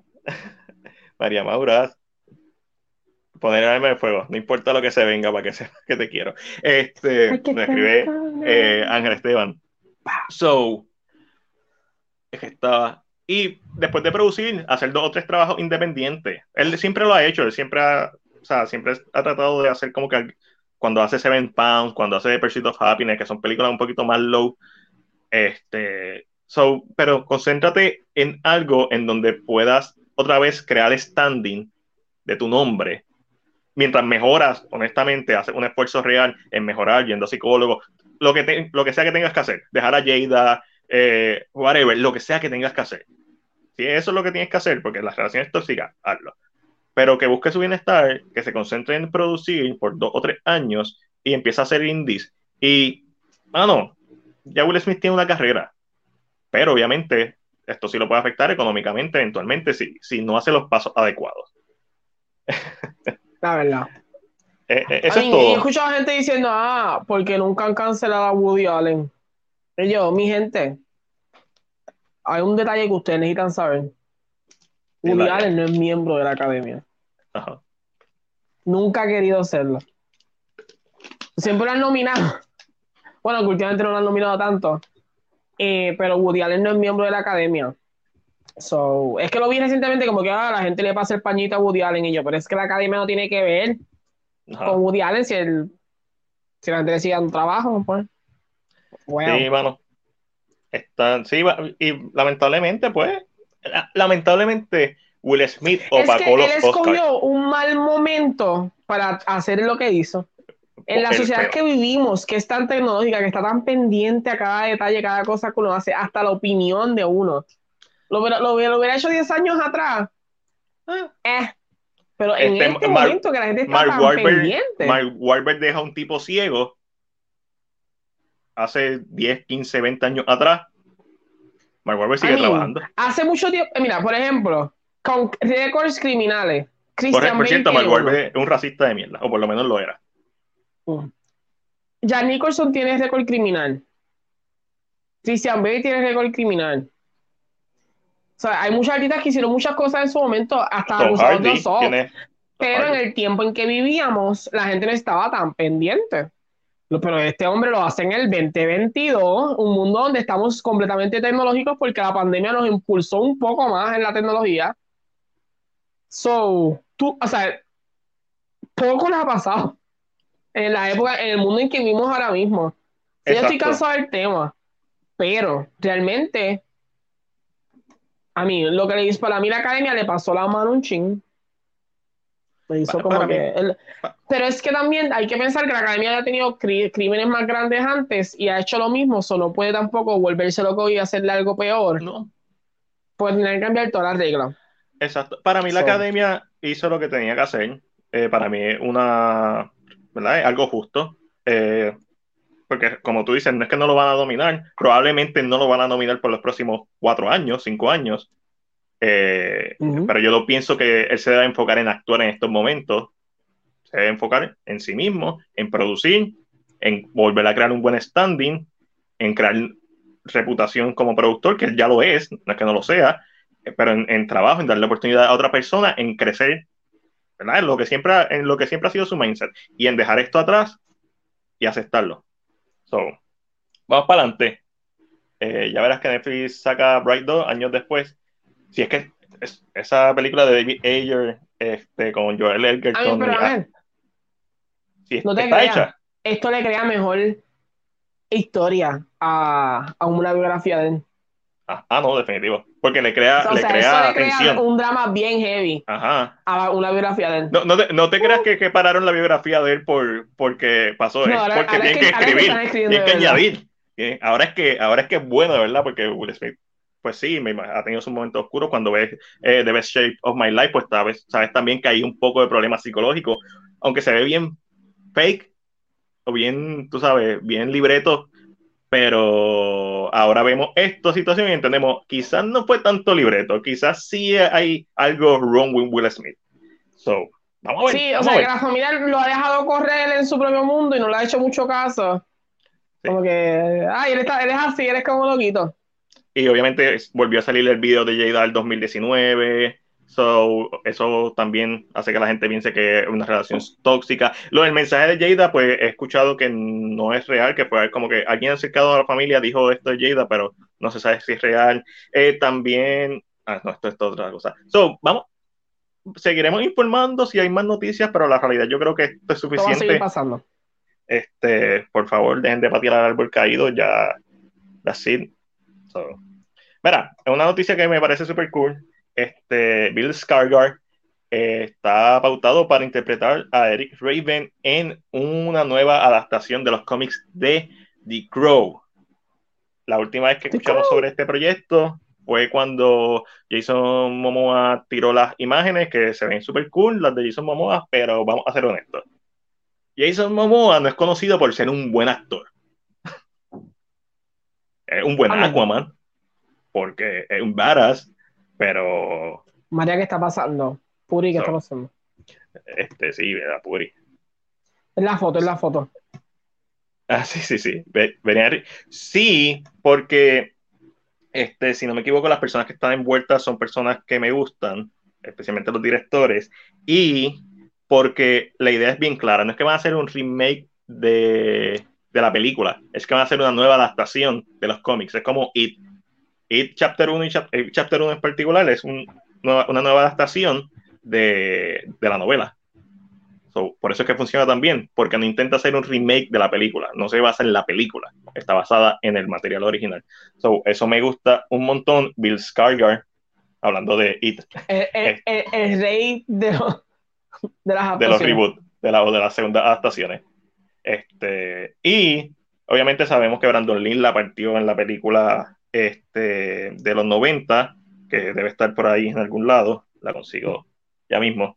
Eh, pero lamentablemente está una película, después de eso fue el que hizo John Connor en las Terminator, creo que David Borean sale en una de ellas como villano, este, so esta no ha sido como que la gran franquicia. Tiene esta película que todo el mundo le gusta, sobre todo porque se volvió la última película de Brandon Lee, eh, y no es que sea mala, pero también yo pienso que está un poquito sobrevalorada, aunque porque es la última película de Brandon Lee. Porque sí, pues. Exacto. Pero, mano, estoy bien pompeado por esta noticia. Es como el último polvo de alguien. Sí. O sea, tú vas a ser siempre la hostia. Yo fui el último. ¿Qué pasó? Papi, los Skyguns están guisando. Por cierto, en, en Melancolía. Sí, ahora Alexander va a ser de Norman y eso hay que freaking verlo. Esa película se ve en la madre hermosa. Eh, hablando de los Skarsgård, Alexander Skarsgård mejor conocido por la serie True Blood y por ser Tarzan, y ahora por The Northman, es el novio slash esposo del personaje de Kristen Dunst en Melancolía, y el papá, que sale en las películas de Thor, es el best man de él en la película, no es el papá de él, es el best man. So, la parte mala de uno saber quiénes son estos actores es que es bien disturbing ver al amigo de él y saber que es el papá. y son, y son los dos. No, de, eh, de, Norma, de, de Northman, estoy loco por verla. So, ¿te, ¿te gusta este casting? Lo compro, lo compro. Lo compro. Este, mira, para ir para lo próximo, han salido imágenes de. De. ¡Diablo, papi! De Can, de Conquer. Papi, Can le va a dar una pela. va a coger va a coger a Loki con esos, con esos bíceps y placa te lo va a partir. Este... Diablo. Eh, I mean, ¿eso es por Crit o es por Marvel? Vamos a ver, porque sabes que Marvel tiene una, una, regla de que hay que ponerse bien duro. No, no, eso es por Creed 3. Este es Jonathan Majors, que ha cogido mucha fama recientemente esto en las grabaciones de, de Creed 3. Eh, obviamente están en la primera lo vimos a él como el underdog, tratando de ganarse y, ¿verdad? el nombre de Creed. En la segunda, pues fue un callback a Rocky 4 eh, y este confrontamiento con el pasado. En esta, probablemente va a ser algo más parecido a los, a los Cloverland, a Mr. T. Eh, no, ojalá que no sea, que no sea un personaje que sea pariente de, Clover, de, de Cloverland, pero que sea como que el nuevo que está tratando de subir. ¿Tiene el pelo como Cloverland? No, no tiene pelo como Cloverland. Diablo, papi. Eh, pero, pero ese hombre está dando como puños en el pecho, el que diga en el estómago, porque los abdominales, porque son los estómagos. Eso es como colorado. Eso es cuando cogiendo cantazos, papá. Eso es cuando Diablo, pero no se veía así como Khan. No, papi. ¿Dónde pasó esto? Eh, Jesus Christ. Es como dijo Ricky Gervais, ahora los actores eh, se contratan para estar ocho horas metidos en el gym y... Dame duro como gaveta que lo cierra. Pero sí, no, estoy súper confiado. Esta va a ser la primera vez que Michael B. Jordan va a ser director. So, espero que tenga el talento, además de que va a tener un equipo bien brutal. Y, bueno, espero. No me gusta que no vayamos a ver a Rocky Balboa. Eh, supuestamente Stallone estaba planeando un spin-off aparte. Eh, vamos a ver qué eso pasa. sí. The Thirst is Real y es entendible, hermano, eh, eh, más que entendible. Esto nos pone, pues, que nosotros los mortales, pues es complicado. Y además de que él es un gran actor. Y tengo luz. Sí, no, hace un calor, calor. Mira, los super compramos. O sea, físicamente no hay nada que, no hay nada que buscar. Y sabemos que se pone un uniforme no tiene que ponerse pads. Y obviamente esto le conviene crear este físico, porque si lo vamos a ver como Can the Conqueror. Se va a ver, se va a ver como. sí, porque Can lógicamente es grande, no es como el otro que era. Sí, sí, exacto. So, eh, tenemos la primera imagen a color de ¿Y por qué se ve? Monsters. Eh, porque la película es en blanco y negro, si no me equivoco. So, Ah, ok. obviamente lo tienen que grabar. Y me- lo que me gusta de esta imagen, esta es la próxima película de Rob Zombie, que para mí es hit and miss, más miss que hit. Este, pero lo que me gusta de esta película, es, eh, de esta imagen, es que fácilmente la puedo imaginar en blanco y negro. Y me encanta. Eh, y lo podría hacer. Sí, porque si el lighting behind. Yep. I mean, yeah. I get what you mean. So, es bien fácil. Eh, esto no, no creo que salga en el cine. Creo que esto va a salir para streaming services. Y lo que se ha visto, a pesar de que no tiene el mayor presupuesto y tampoco lo necesita, pero el trabajo hecho hasta ahora eh, ha, ha dejado mucho que desear en el mejor sentido. O sea, de- ha sido bien, bien bueno. No me encanta que la esposa de Rob Zombie haga de ella, pero la, la mete en todos lados. ¿Esa canción es de The Monsters? No, yo sé. no sé. Ángel de Monsters me tiene int- intrigado a mí también. Yo soy no un fanático, porque como dije, no me gusta muchas de las cosas que hace Rob Zombie, pero siempre le doy el break, siempre lo veo. Me parece un cineasta interesante, porque obviamente con su background musical, pues trae un ritmo interesante, es diferente. Tú ves una película de Rob Zombie, sabes que es de Rob Zombie para bien o para mal. Cuando son buenas, buenas, es súper interesante verla. Este, Está bien, estaba No, lo no, correcto, estaba lo ok, correcto. no- no- nos tumban, nos de tumban. The Monsters. Mira, este, hay solamente una noticia más antes de pasar. Esta es la única noticia que tengo para Netflix y los demás, que en este caso va a ser HBO Max sl- slash HBO y los demás. Pam, pam, Warner pam. Media. Más del media, obviamente, hoy se cerró eh, ¿verdad? el trato con Discovery, ahora Warner Bros. ¿Se cerró Discovery.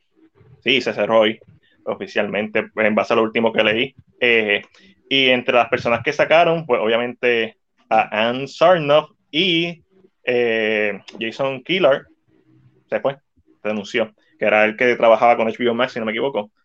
Este, La semana pasada yo mencioné que la gente, eh, ¿verdad? Especialmente los fanáticos de Snyder, piensan que Warner, Warner- Discovery va a llegar y ya va a anunciar el Snyderverse Con parte cuchillo 2, en 3. mano. Sí. No, esto hay un proceso. el Snyder está en otros proyectos. Sí, se sabía, era, esto sabía, esto era Crónicas de una muerte anunciada. Sacarla a ella. Sí, lo de, Ana- lo de Sarnoff se había escuchado hace tiempito. Pero la gente es como le tiene la mala fe a Hamada, bien merecida, pero como piensan que lo van a sacar. No, el tipo está ahí por algo, tampoco es que es un pendejo.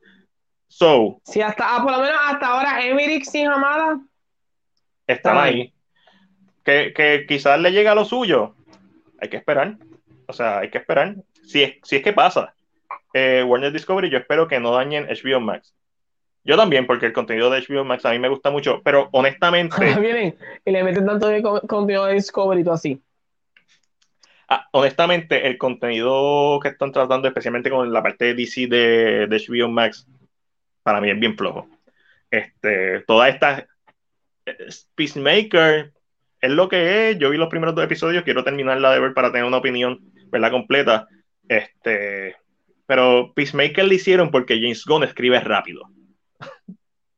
Y es un tipo que escribe y hace las cosas. Sí, como que, uy, a la gente le encantó Peacemaker, tiene una serie. Ya tengo los primeros tres episodios escritos. Sí, no, y me imagino que él ya terminó de escribir la otra serie de, de personajes de Idris Elba, que también quería hacer una serie de ese. ¿Por qué? Porque eh, James Gunn es un tipo bien hábil, escribiendo en su estilo, y ok, vamos a hacerlo, ya, no comiendo, no comiendo mierda. Todas estas series O de sea, Gotham- pero Ángel, claro, eso es muy distinto. Desde el Sketch tiene que estar. Si no está, ¿para qué? ¿Para qué está el merger? ¿Para qué? Exacto. Ok, so, todas estas series del pingüino, de Gotham, de, de Gotham, otra vez, parte 2, Gotham Point 2, Gotham 2.0. 2.0. este, es, es- para mí es ver para creer. Yo no me las creo. A- ahora va a tirar una serie de Aqualad. Supuestamente están desarrollando una serie de Aqualad. Ajá.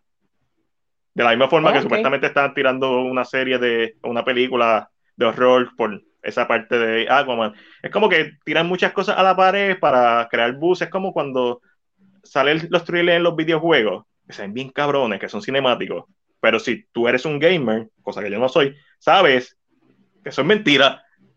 Eso es una presentación. ¿Para qué? Para que los inversionistas, no sé, no sigan metiendo chavos. Cyberpunk, bien brutal, con Keanu Reeves, hicieron un marketing tremendo. No, el, juego estaba. Ah, no, puta. Pero el juego vino con más glitch que, que la Matrix. So, gente, sí, la sacaron, qué bueno. yo pienso que no hizo un buen trabajo en general. Este, salió, no, no hizo lo que, o sea, no puso, no puso los cojones que tenía que hacer Jason Kigler. Eh, y no solo esto, esto es bien común. Es que el punto, cuando tú compras una compañía, siempre va a haber gente que vas a tumbar, siempre va a pasar. Esto no es nada nuevo, esto es. In business, this, is, this happens a lot. Eh, mucha de esta gente que está todavía en Warner Bros. se puede quedar un poco más. Por ejemplo, eh, Toby puede ser que se quede, pero su contrato se está acabando. Correcto, no sabemos mejor. Si tiene una oferta, no sabemos si tiene otra oferta de trabajo.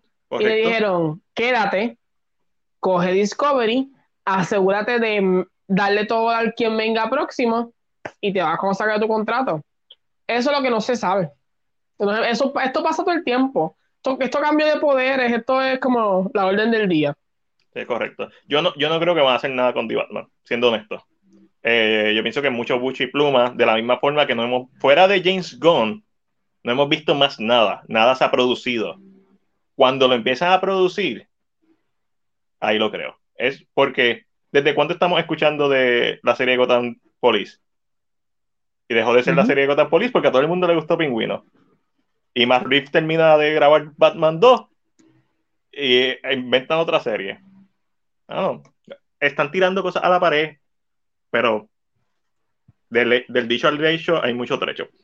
So, eh, esto es interesante simplemente desde el punto de vista de negocio. Eh, el que está ahora, el jefe de todos ellos. alguien más se fue. Kila él y alguien más se fue también. alguien más. A un tercero. Este, que no va, va eh, lo que él va a hacer es va a sacar a mucha gente que está en posiciones que realmente no aportan mucho. Va a cortar la grasa. Porque el tipo de especialista. es una cabeza directa. Eh, que de cuál. y, este, me separa. Porque es que hay mucha. O sea, el, el problema viene desde antes. Y el problema es que cuando eh, ATT compró a Warner Media, hay demasiado, hay demasiadas cabezas abajo. Y gente que cobra no, no un peso, dos pesos, no, no son como nosotros que cobramos unos 10 pesos a la hora. ¿Sabes? Cobran un billete. So, cuando hacen el merger, dicen, ok, limpia todo lo que tú puedas y crea una idea central. Ahí está. Eso es todo. So, I mean, si Hamada no se va, no me sorprende tampoco. Exacto. A mí tampoco me sorprendería. Hamada es un, es un ¿cómo dices? Un gato viejo. Además de lo que pasó con Snyder, si tú miras el récord de Hamada, es muy bueno para tú decir, lo voy a sacar por esta mala decisión que maybe en este momento no le funcionó. Así ser. A mí tampoco me sorprendería si le renuevan el contrato. ¿Cuánta gente se tira a los ex porque fueron tan buen polvo? Exacto. regresan a ex. Exacto. Aunque es un cabrón. Pero el mejor ejemplo que puedo dar en un negocio es Catherine Kennedy. Catherine Kennedy la gente la detesta. Y el, odio se ha apaciguado porque no la vemos todo el tiempo. Pero mucha gente la detesta que en Star Wars, pero ¿por qué no la sacan? Porque uno es amiga de Spielberg. Claro. Ella hizo Amblin con Spielberg. De seguro tiene que tener mucho pool en los sitios donde se pega. Ella jala sin problema. So, tú no puedes quitarle el mérito a una persona que tiene mucho bagaje y cometido errores una, dos veces. So, ah, pero yo siempre he dicho a Matías, yo siento que jamás puede ser que no lo saquen. A Toby me da la impresión que se va a ir porque se está acabando el contrato. Lo más solo le dicen, vete para este sitio, vete a dirigir otro estudio pequeño, do this out. Y yo creo que le sale más barato si esperan a que se acabe el contrato y no lo renuevan también. Claro. Este, a, a votarlo y tener que pagarle ¿sabes? Las, las, cláusulas que digan su contrato. Eh, eh, Ángel nos escribe que es muy cierto. ¿Tú te crees que Corin Parker va a estar años haciendo una serie? Tipo que, que claramente, cuando vemos películas como The Secret of, of a Deer, whatever. Pero espérate, ¿cuáles son sus últimas películas? Va, va, va, va, va. Que me olvidé esa película en donde sale el Joker. Este. Ya se lo... La de Sacred Deer. Ajá. ¿Cómo se llama? No sé. The Lobster. The King of the Sacred Deer. The Killing of- The Lobster, una de sus últimas películas. O sea, Colin Farrell, si puede hacerlo, puede hacer un season pa, por chavo, claro que sí. Pero Vamos a ver qué es lo último que él tiene, ¿verdad? After Jan es la más reciente, no escribe Ángel. Wow, yo, yo tengo que ver a que sé que está en Showtime, pero I'm not gonna pay Showtime for that. Me voy a ir como Jack Sparrow. So, sí, obliga. Yo no he visto Halo. noticia de que van a poner el, el caso de la corte. I'm gonna see that shit. I'm gonna stream that shit. Ah, sí. Lo, lo vi, lo vi que lo van a Eh, de televisar. Batman, de Northwater, After Jan, Boyegas. Boyegas. Ava, Artemis Fowl. Literalmente le está haciendo ahora mismo dos películas por año casi. Sí. Como los boxeadores, después de, de que tú llegas a un nivel, lo que peleas una o dos veces al año. Mira, Ay, porque me dio tanta tengo risa. la boca llena. Vamos a pasar a, a lo último. Ah, eh, espérate, él sale The Banshees of Inisherin, que es la de Disney. Mm, I mean, Ay. la de Fox Disney. exacto. So, pero vamos para la esquina Marvel y el rincón DC. Este, ¿Qué hay aquí? bueno, Aqualad, otra, otra estupidez de Warner Bros. Que nadie quiere ver. Este, además de eso, se le preguntó a Sam Raimi directamente si a él le gustaría hacer Spider-Man 4. Y dijo que después de grabar eh, Doctor Strange in the Multiverse of Madness, que es posible, o sea, que, no, es- que le encantaría volver a trabajar con Tobey Maguire, ya sea en Spider-Man o en cualquier otra película, que le encantaría hacer esa reunión con Kristen Dunst, eh, que sería una posibilidad bella de hacerse, pero que no hay planes, él no tiene una historia pensada, nadie lo ha llamado ni nada por el estilo. So, es bien interesante eh, su reacción. Eh, no es que va a pasar. Gracias, papá. Estoy aquí comiéndome un sandwichito. Es bien interesante como fanático, más que todo. Saber que como que él también le gustaría hacerlo. Y aunque yo siento que hicieron un buen trabajo en como que dando un poco más de información en, el- en la historia de este personaje, no me molestaría ver un cierre de, de su arco de historia. Una película más. Del, volvemos, del dicho al hecho y mucho trecho. ¿Qué va a pasar? Improbable. Bien improbable. Ujú. La gente quiere ver más a Andrew caer. Yo siento que la Andrew no tuvo ni una trilogía. Su personaje se siente incluso más inco- incompleto. Andrew es, el más, es más joven. De que lo pueden hacer. Especialmente con Morbius, que no lo hablamos. Pero este, Sí, que Morbius es el universo de Andrew, ¿verdad? ¿No? Eso es lo- la gente está pidiendo que sea ese. Ok, vamos a hablar de Morbius un momento. Morbius, el presupuesto de Morbius fue de 75 millones. Ok. Este, en su ¿Cuánto primera hizo? semana, en su primera semana hizo domésticamente 46.8 millones. Doméstico. Internacional hizo 44.9 millones, un aproximado, para un total de 91.7 millones. Su primera semana. su primera semana. Y va a dropear bien duro con Sonic este, y con Fantastic Beasts la segunda semana. ¿Es Morbius un fracaso? El número sí.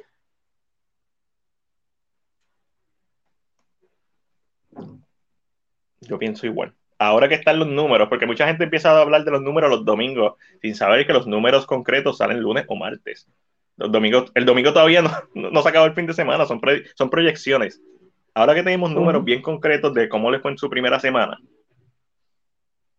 y teniendo en cuenta que ayer y hoy en Estados Unidos estrena Sonic de Hedgehog, a menos que no se convierta en un sleeper hit, que sea de estas películas que sigue 2, 3 Que sigue millones. sacando, sacando. sí.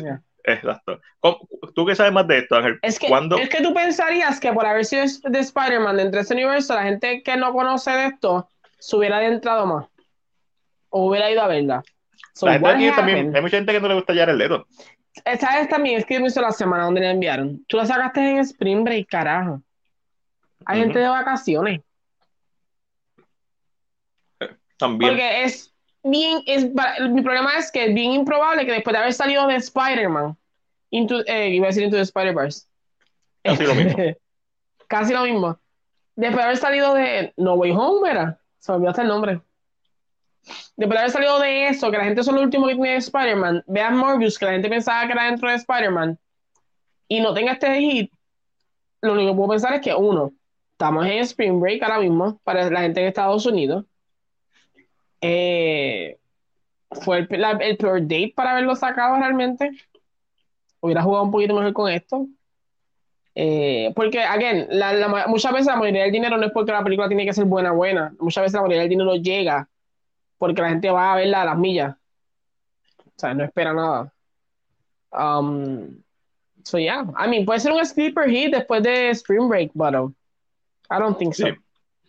Pero, por lo menos hasta el domingo, a mí me están gustando los números que estaba viendo porque el domingo tenía 39 millones más de la mitad de su presupuesto inicial eh, internacionalmente y ya había pasado su break-even. Pero, ¿cuándo tú consideras que una película es exitosa? Porque obviamente no es cuando llega el break-even, eso es lo mínimo que debe hacer.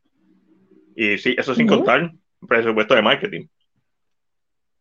Cuando lo duplica lo que costó o cuando lo triplica lo que costó si lo duplica, está, es kind of doing good, porque hay una recuperas una parte, no recuperas todo, pero está recuperando parte. Si lo triplica, ya entonces eh, it becomes a better hit. Pero. Entonces, de Suicide Squad, que estuvo en streaming services, pero lo que aparentemente una de las cosas que la que se da Kigler, Jason Kigler, es porque los rumores, son rumores, no estoy diciendo que sea real, HBO no le está yendo tan bien. Es muy probable. So, eso sí, eso sí escuchando. A mí lo que pasa es que HBO no tiene que ver ni con DC. HBO lleva perdiendo hace mucho tiempo. Y esto la gente, la gente no. HBO es un, un, canal que paga mucho por lo que genera, lo que saca. Y estas series, si no generan lo que ellos esperan, that's it for them. O sea, vamos a decirle que lo último más exitoso fue Game of Thrones después fue Euforia. Compara la diferencia entre los, o sea, el espacio-tiempo que había entre medio. ¿Qué pasó con lo que salió entre medio? Que no fue tan exitoso. No, What happened there? Plus, again, estás pagando por series caras. Ahora mismo va a salir eh, House of Dragon porque están esperando repetir el éxito de El éxito, ya. Eh, y House of Dragon tiene que haber salido bien cara si van a meter todos los dragones que hay. definitivo. Me busca. Estoy buscando aquí los números de Suicide Squad. Y por eso es que Warner Media, Discovery compra Warner Media. Ninguna compañía compra otra compañía a menos que una de ellas esté fallando por algún lado. Pero es simple. Mucha, gente no sabe que de Suicide Squad, lo que hizo Worldwide, mundialmente, cantidad final, fueron más que 167.4 millones o ¿verdad? para la gente de Latinoamérica, 167 mil millones. No, mil millones son es, millones. El punto con esto es que la gente se enfoca en el, éxito que recrea después o el word of mouth. El word of mouth no es el dinero suficiente. I mean, Suicide Squad no recupera su budget. Y yo sé que estrenó en HBO Max, pero aparentemente, cuando tú ves los números de otra gente, ni siquiera hizo más números que el Snyder Cut.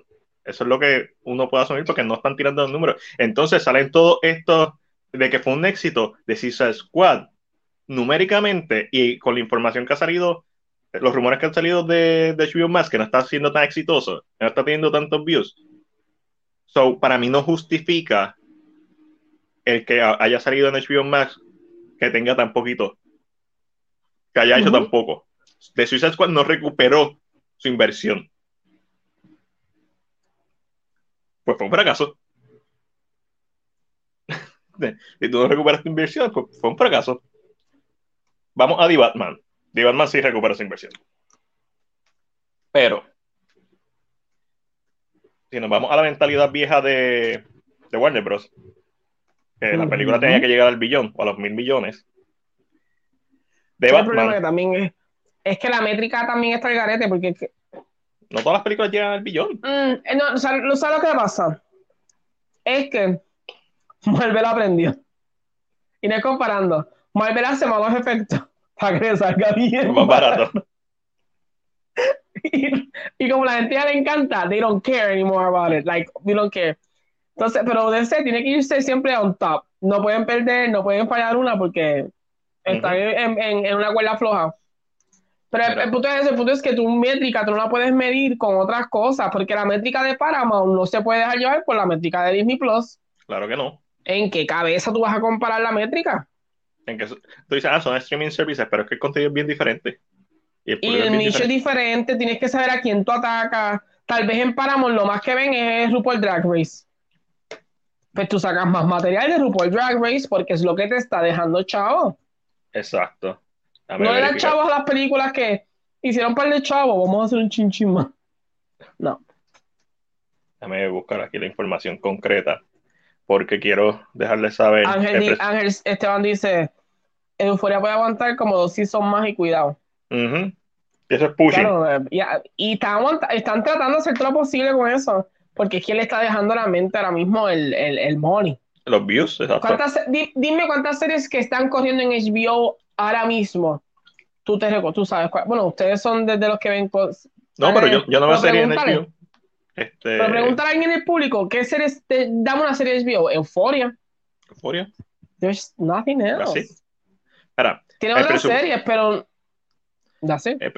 El presupuesto de The Batman fue 180, de entre 185 millones a 200 millones. Ahora mismo The Batman, según este boxofficemojo.com, eh, domésticamente hizo 352.5 millones, internacionalmente hizo 362.7 millones, para un total de 715.2 millones. Batman break even. O sea, pasó el break even. Pasó, el break even.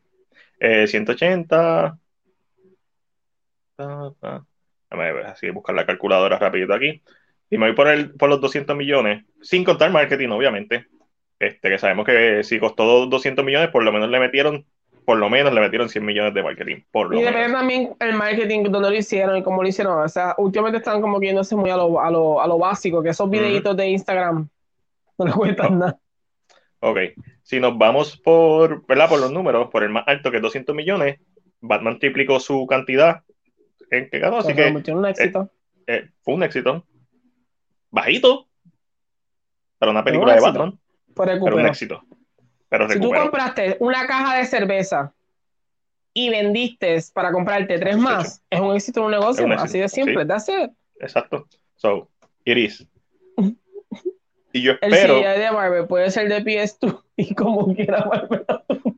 el CGI de Marvel de, es, de, es de Moon Knight es de PS2 es como el fast food. Puede ser malo para ti, has escuchado mil mierdas. El church se puede tardar todo lo que se pueda tardar y la gente lo consume, pero es porque conoce el producto. Después que la gente conozca el producto, tú puedes hacer, tú puedes ser el peor. Tú puedes hacer el mismo ejemplo. El ex tuyo es un cabrón. Te las pegó mil veces, pero no hay polvo como ese. Eso pasa, eso pasa. So, ¿te sorprende que Batman no haya llegado al billón? a los mil millones? Eh, no. No me sorprende. ¿Por qué no? Porque era, era Pattinson. Mm. no me sorprende. a lo que están viendo, ¿les sorprende que The Batman no haya llegado al billón? Y no lo digo, para mí llegar al billón es como que tan estúpido que se pongan esa meta. este, yo que llegó al billón y costó como 80 millones. Ya, ese, sí que hizo un palazo. Eso hizo un palazo. Y Venom también. Venom, Venom no llegó al millón, pero llegó a 900, casi al millón. Y lo que costó fueron como 80 millones también. ¿Por qué de Batman no tenía break para llegar al billón? Why? El personaje más famoso Spider-Man, No Way Home llegó al billón. Si me equivoco. Vamos a verificar eso. es Marvel. Ah, no, es, obviamente. Tiene que, tendrá que ¿Tendrá que ver con la confianza? Oh, ya. La nostalgia que ya nos crean estos personajes. Pero es que Batman es viejo. Sí, Spider-Man eh, No Way Home. A que de Flash llega al billón. Mm, probablemente. Lo, lo, lo, estoy mencionando Spider-Man es porque uno salió antes. So no podemos que Batman y una película de superhéroes, aunque son bien diferentes, la tercera de una trilogía, en Marvel, el MCU, la gente confía en, eso, Tom Holland no tiene ningún tipo de problema, ni, ni, ninguna antipatía con el público, pero no se puede usar la excusa de que, ah, todavía la gente no está yendo al cine, porque Spider-Man demostró, versus Morbius y de Batman, que no llegaron al millón, ni Batman no tenía que llegar al billón. Van a empezar por ahí. Aunque ya un éxito. A mí me sorprende que no haya estado cerca, más cerca. Eso es lo que a mí me sorprende. Pero, ¿dónde estrenó? ¿Estrenó en los mismos sitios que Spider-Man? Sí. ¿Estrenó en Brasil, Inglaterra, China? No. ¿O ninguna de las dos estrenó? Sí, se supone que sí, porque eh, hasta donde yo tengo entendido, sí. Te puedo buscar la información de. Claro, Box Office Moyo todo te lo da. ¿De verdad? Vamos a ver. Yes, tú puedes entrar y partirlo. Tienes que mirarlo bien porque no es fácil encontrar los países, pero ya te puede decir exactamente. Sí, sí, lo estoy viendo aquí. Eh, papá, y te dice cuánto ganó en cada país. tú sabes quién la apoyó más, qué país él lo apoyó más. Sí, sí, Costa Rica, papá. No estoy viendo. Ok, está Europa, Latinoamérica, Japón. No estoy viendo. Hong Kong, ¿sí? Está en todo. Los grandes está. Subcorea, Australia, Rusia, India, Japón, Indonesia, Taiwán, Hong Kong. Mira, Matías, para que la vayas a ver. Hombre, sea bien. Sí, sí, sí. Eh, no, no, no, no va a pasar. Por el momento. Yo vi el trailer me interesó, o sea, súper interesante. Realmente pensé que era otra cosa cuando vi el trailer, pero de momento dije, ah.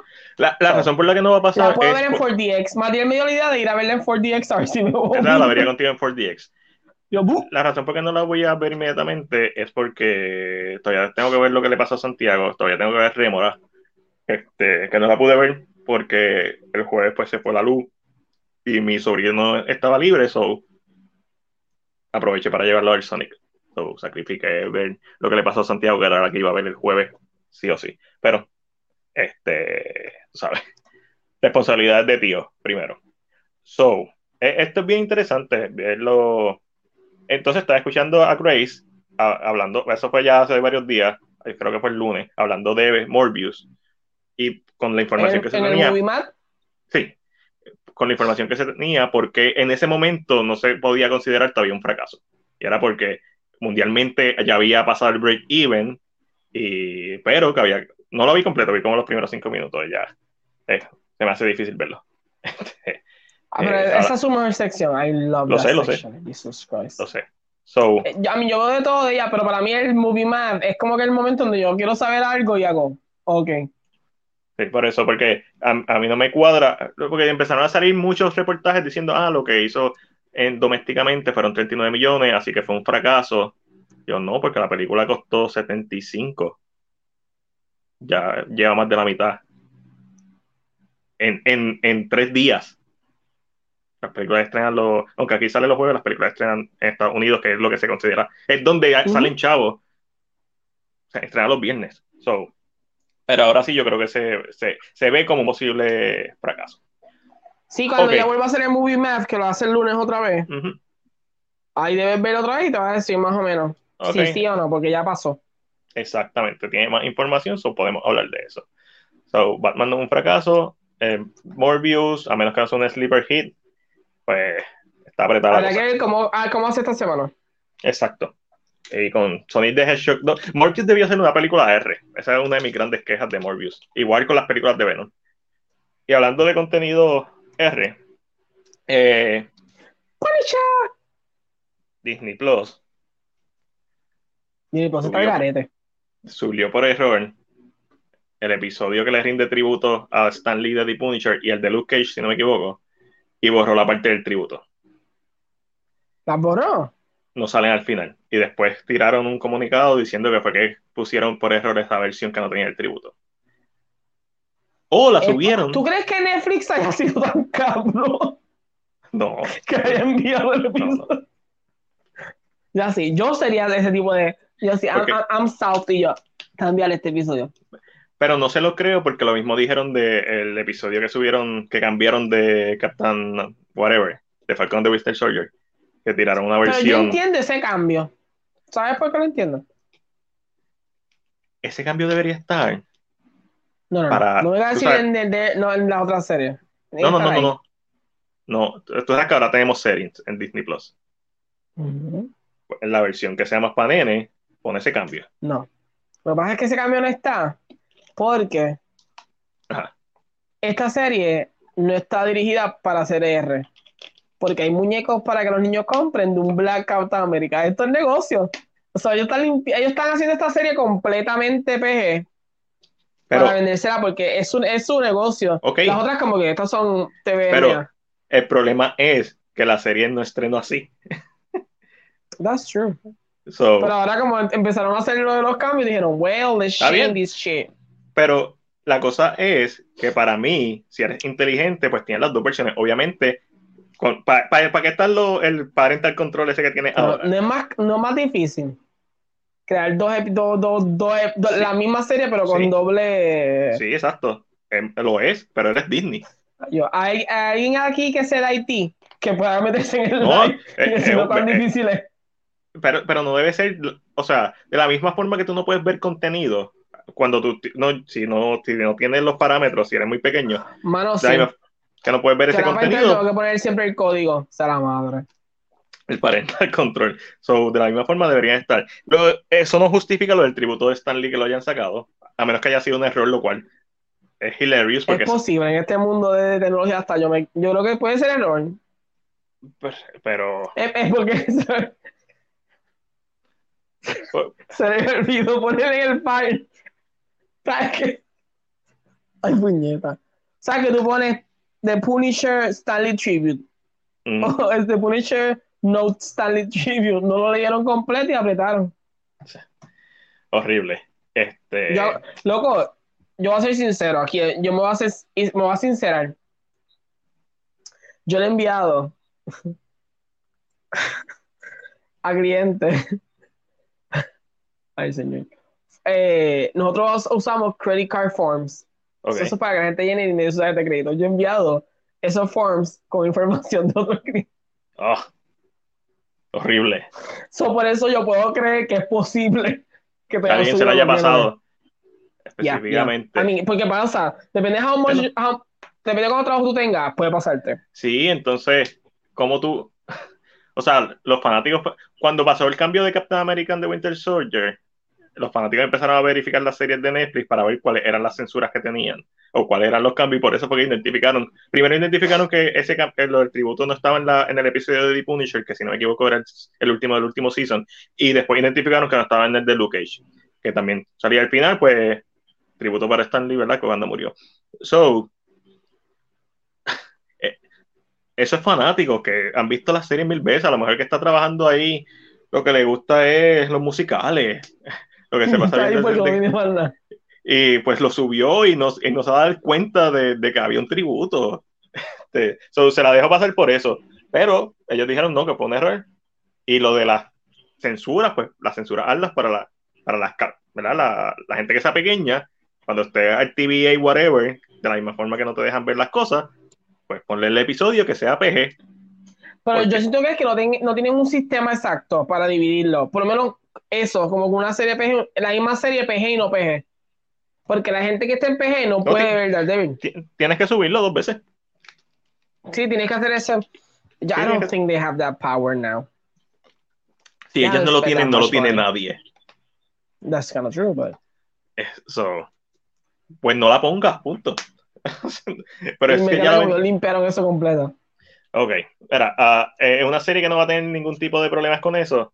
Eh, La cancelaron. La cancelaron, sí. Surprise. Qué bueno. Las series de CW son una basura, gente, acéptelo. Sí, yo sé que Superman Lois está buena. Esa la he visto, he visto cositas y es lo mejor que han hecho. Yo sé que las primeras temporadas de Arrow, buenas.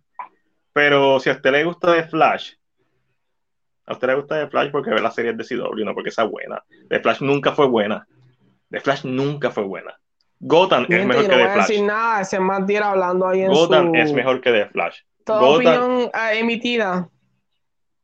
todas estas series las deben cancelar y sé que no han reanudado dos o tres. Todas estas series, esto es, esto es basura de televisión. No, Esto no es como Smallville. Smallville no se lo perdonaba porque era otra época, pero Smallville trajo muchas cosas nuevas a la mesa. O sea, Smallville es duro. Supernatural es duro. Esta serie, esto es trash, esto es basura. Ok. hablando de, de The Flash, Ezra Miller, primero salió esta semana, además de que lo, ¿verdad? lo ficharon por, por agresión y amenaza y por robo de pasaporte y por whatever, este, que es definitivamente otra persona que necesita ayuda. Eh, pues salió un reportaje diciendo que, que, Warner Bros. había tenido una reunión de emergencia y que congelaron todos los proyectos de Ramírez. Obviamente sabemos que no ha estado en la rueda de prensa de Fantastic Beasts. Han salido rumores de que en las grabaciones de Flash pues era bien complicado bregar con él, que le daban breakdowns y meltdowns. Este, y pues básicamente, perdón, lo que ha salido es que cualquier los proyectos futuros eh, no se sabe qué va a pasar con eso, incluyendo el posible recasting de Flash. Ah, hoy salió, ¿quién lo puso? No me recuerdo quién lo puso, pero hoy salió ¿verdad? otra fuente desmintiendo eso. Que si hubo una reunión. Recasting de Flash. Vamos a hablar de eso ahora. Pero es bien fácil. Una vez haga el Flashpoint, pues de la misma forma que en Flashpoint Paradox, después sale con un nuevo traje y hablando con un, con un nuevo diseño de animación, hablando con Batman, pues pueden hacer, cuando haga el Flashpoint y empiece el universo nuevo, no tiene que aparecer Ezra Miller. Pero hoy salió otra fuente diciendo que no, que sí se reunieron, pero no fue como que de emergencia y que, no, y que están exagerando las cosas. Mi pregunta es... Ah, pero con Johnny Cage no, lo sacamos a las millas. Ay, el Warner sí, Bros. váyanse a mamarse un beat. Sí, sí, pero mi pregunta es, Gran Ghosting debería ser el nuevo Flash del universo cinemático. Si ellos, si ellos jalan a, a, Gran Ghosting para el universo cinemático, a mí jalan toda la fanática entera. ¿La fanática es suficiente grande? No sé. Porque... Pero hay en el, la, la mentalidad de la, o sea, en el back of the head de la gente, Gran Ghosting siempre ha sido el Flash de la serie. So they know exactly why. Exacto. Y hay precedentes, sabemos que los Flash estuvieron juntos, bla, bla, bla. Para mí, estarías devaluando tu producto. Aunque la gente le, lo quiere mucho, me malinterprete. Pero no tiene que ser la misma versión. Eso es cierto, pero la gente no entiende que Dark Devil. Que por cierto, salió una noticia de que Dark Devil, y ya la borró, Disney, Disney la borró, de que era como que canon en el NCU, pero rápido borraron eso. Este, Devil no es canon en el NCU. O sea, la serie de Netflix. I mean, es, un reimagining. Yo siento que con esto del multiverso es canon, pero. Bueno, todo es canon en el sentido de que pasó, pero de que pasó en esa misma, ese mismo universo. Exactamente. So, eso ya lo aclararon y Disney lo borró y bla, bla, bla. Para mí devalúas porque para bien o para mal, Grant Gustin es un actor de series. Y yo sé que hoy en día no es lo mismo, pero yo estoy hablando de series como Breaking Bad, como Game of Thrones, que son series de prestigio, euforia. ¿Por qué? Porque la calidad es de cine. Estoy hablando de una serie de CW. De la misma, por la misma razón que Jensen Ackler y el otro no han podido salir a hacer películas. Porque son actores de serie. No es que sean peores o mejores, pero se, crea un, estigma, lamentablemente, que Gran Ghost es un actor de serie. Y quizás él es bueno como serie, pero para película son otros 20 pesos. ¿Por qué no lo vemos? Sé que salió una película recientemente, pero ¿por qué no lo vemos haciendo muchas películas? Porque, porque Murphy tiene la serie de Peaky Blinders, o tuvo la serie de Peaky Blinders, pero él se ha mantenido haciendo eh, películas. Este, Exacto. Entonces tenemos a, a Brian Cranston, hizo Breaking Bad y después se, y se ha mantenido haciendo películas. O sea, hoy, en día los actores de, que hacen películas es más fácil transicionar a hacer series y seguir haciendo películas que los actores de serie hacer películas. Sigue siendo difícil. Yo, para mí, devaluaría, no es que me molestaría, porque eh, es lo peor que puede pasar. Sí, ya, pero, pero sigo escuchando lo de Crisis lo último que escuché fue que específicamente en la escena post crédito de Ben Affleck en The Flash, lo que le dice es como que you have to go back, you have to come back, we have a crisis. Como que se va a hacer como que eh, el Sí, como se va a hacer como el, el, foreshadowing. Hay un crisis. en Crisis, so cool, I guess. Este, y that's it. So, Ramiller, si lo sacan o no lo sacan, mano, lo mismo, me da lo mismo por ser Flash, porque si es Flash, si, si, hay, una, si hay un personaje que puede ser como el Grindelwald de DC, es Flash. Puedes hacer el Flashpoint. Yo realmente quiero que lo saquen. Um, porque saben la que hay. Yo quiero que lo saquen, pero que saquen a Mera también, a Amber Heard.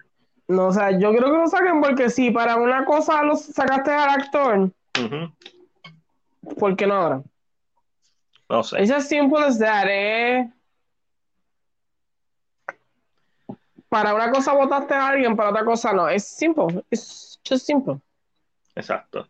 Oh. Eh, sí, eh, pero él no estado en la rueda de prensa de Fantastic Beasts ni nada por el estilo. So, y no, por eso te digo, no, no creo que salga en la próxima, si hacen una próxima.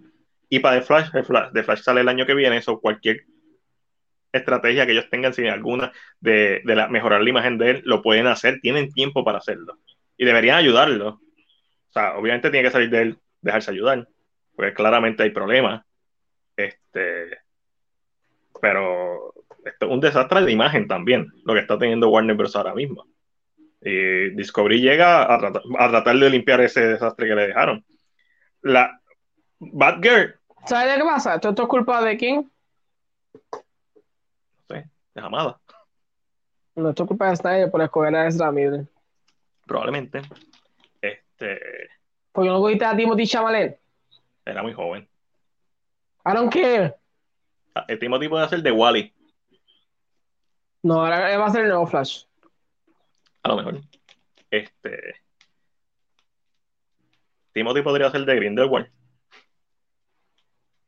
Sí, tú. Si fuera joven, si fuera, es un flashback, es un flashback. No, porque ya tenemos al actor. Era Bowen. No, pero no está muy viejo. That's true. Oye, Ahora, que me el pelo de gris. Es que diga, I'm, I'm sorry, de, de. I mean, was, was blonde? Blonde, So, eh, Warner Bros. sigue teniendo un crical encima. Batgirl sigue sin anunciarse la fecha en que va a salir. Warner Bros. tiene un crical. Warner Bros. Yo siento que es que Disney, Disney se sienta y les dice: Yo voy a sacar en, en noviembre en, agosto. ¿En agosto es? Dicen, yo tengo el D23. Ahí tienes que usar un par de cosas. Y creo que esas fechas sean seguras. Papi, fandom, fandom, si este año no tiran nada grande, DC Fandom se va por el piso. Esto DC Fandom se convierte en el próximo E3. el año pasado. ¿qué, pueden tirar este año? Yo no tienen nada para. Bueno, a menos que se digan, oh, vamos a hacer Crisis en este año, pero es que no ha sacado nada está bien apretado. DC Fandom está Y tú no sabes qué Discovery quiere cuando toque tu, puerta. Discovery lo primero que hacer es limpiar la casa y cuando estén estables que ellos van a hacer algo si es que hacen algo. Este, porque lo que pueden hacer es seguir corriendo, o sea, con lo que ya está prehecho. Esa es, una, es una de las posibilidades y hay que estar bien claro en eso. Pero esta jugada que hicieron al final de Batgirl y Supergirl y eliminar el DCU eso fue. No te preocupes.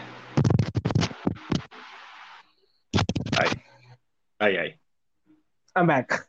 Eso, para viendo para mal, ha sido un crical porque la escena post crédito de Aquaman también la jodieron. Eh, o sea, eh, Michael Keaton no es un nene, Michael Keaton tiene setenta y pico años. O sea, tú, tú traes, o sea, sí, están trayendo de Flash la gente, mucha gente la quiere ver por Michael Keaton, pero no sé si han leído los leaks. Batman.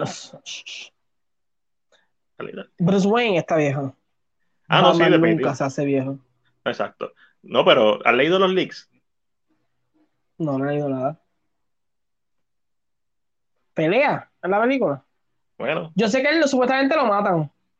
Pero después lo reviven. Eh, según rumor, váyanse si no quieren saber.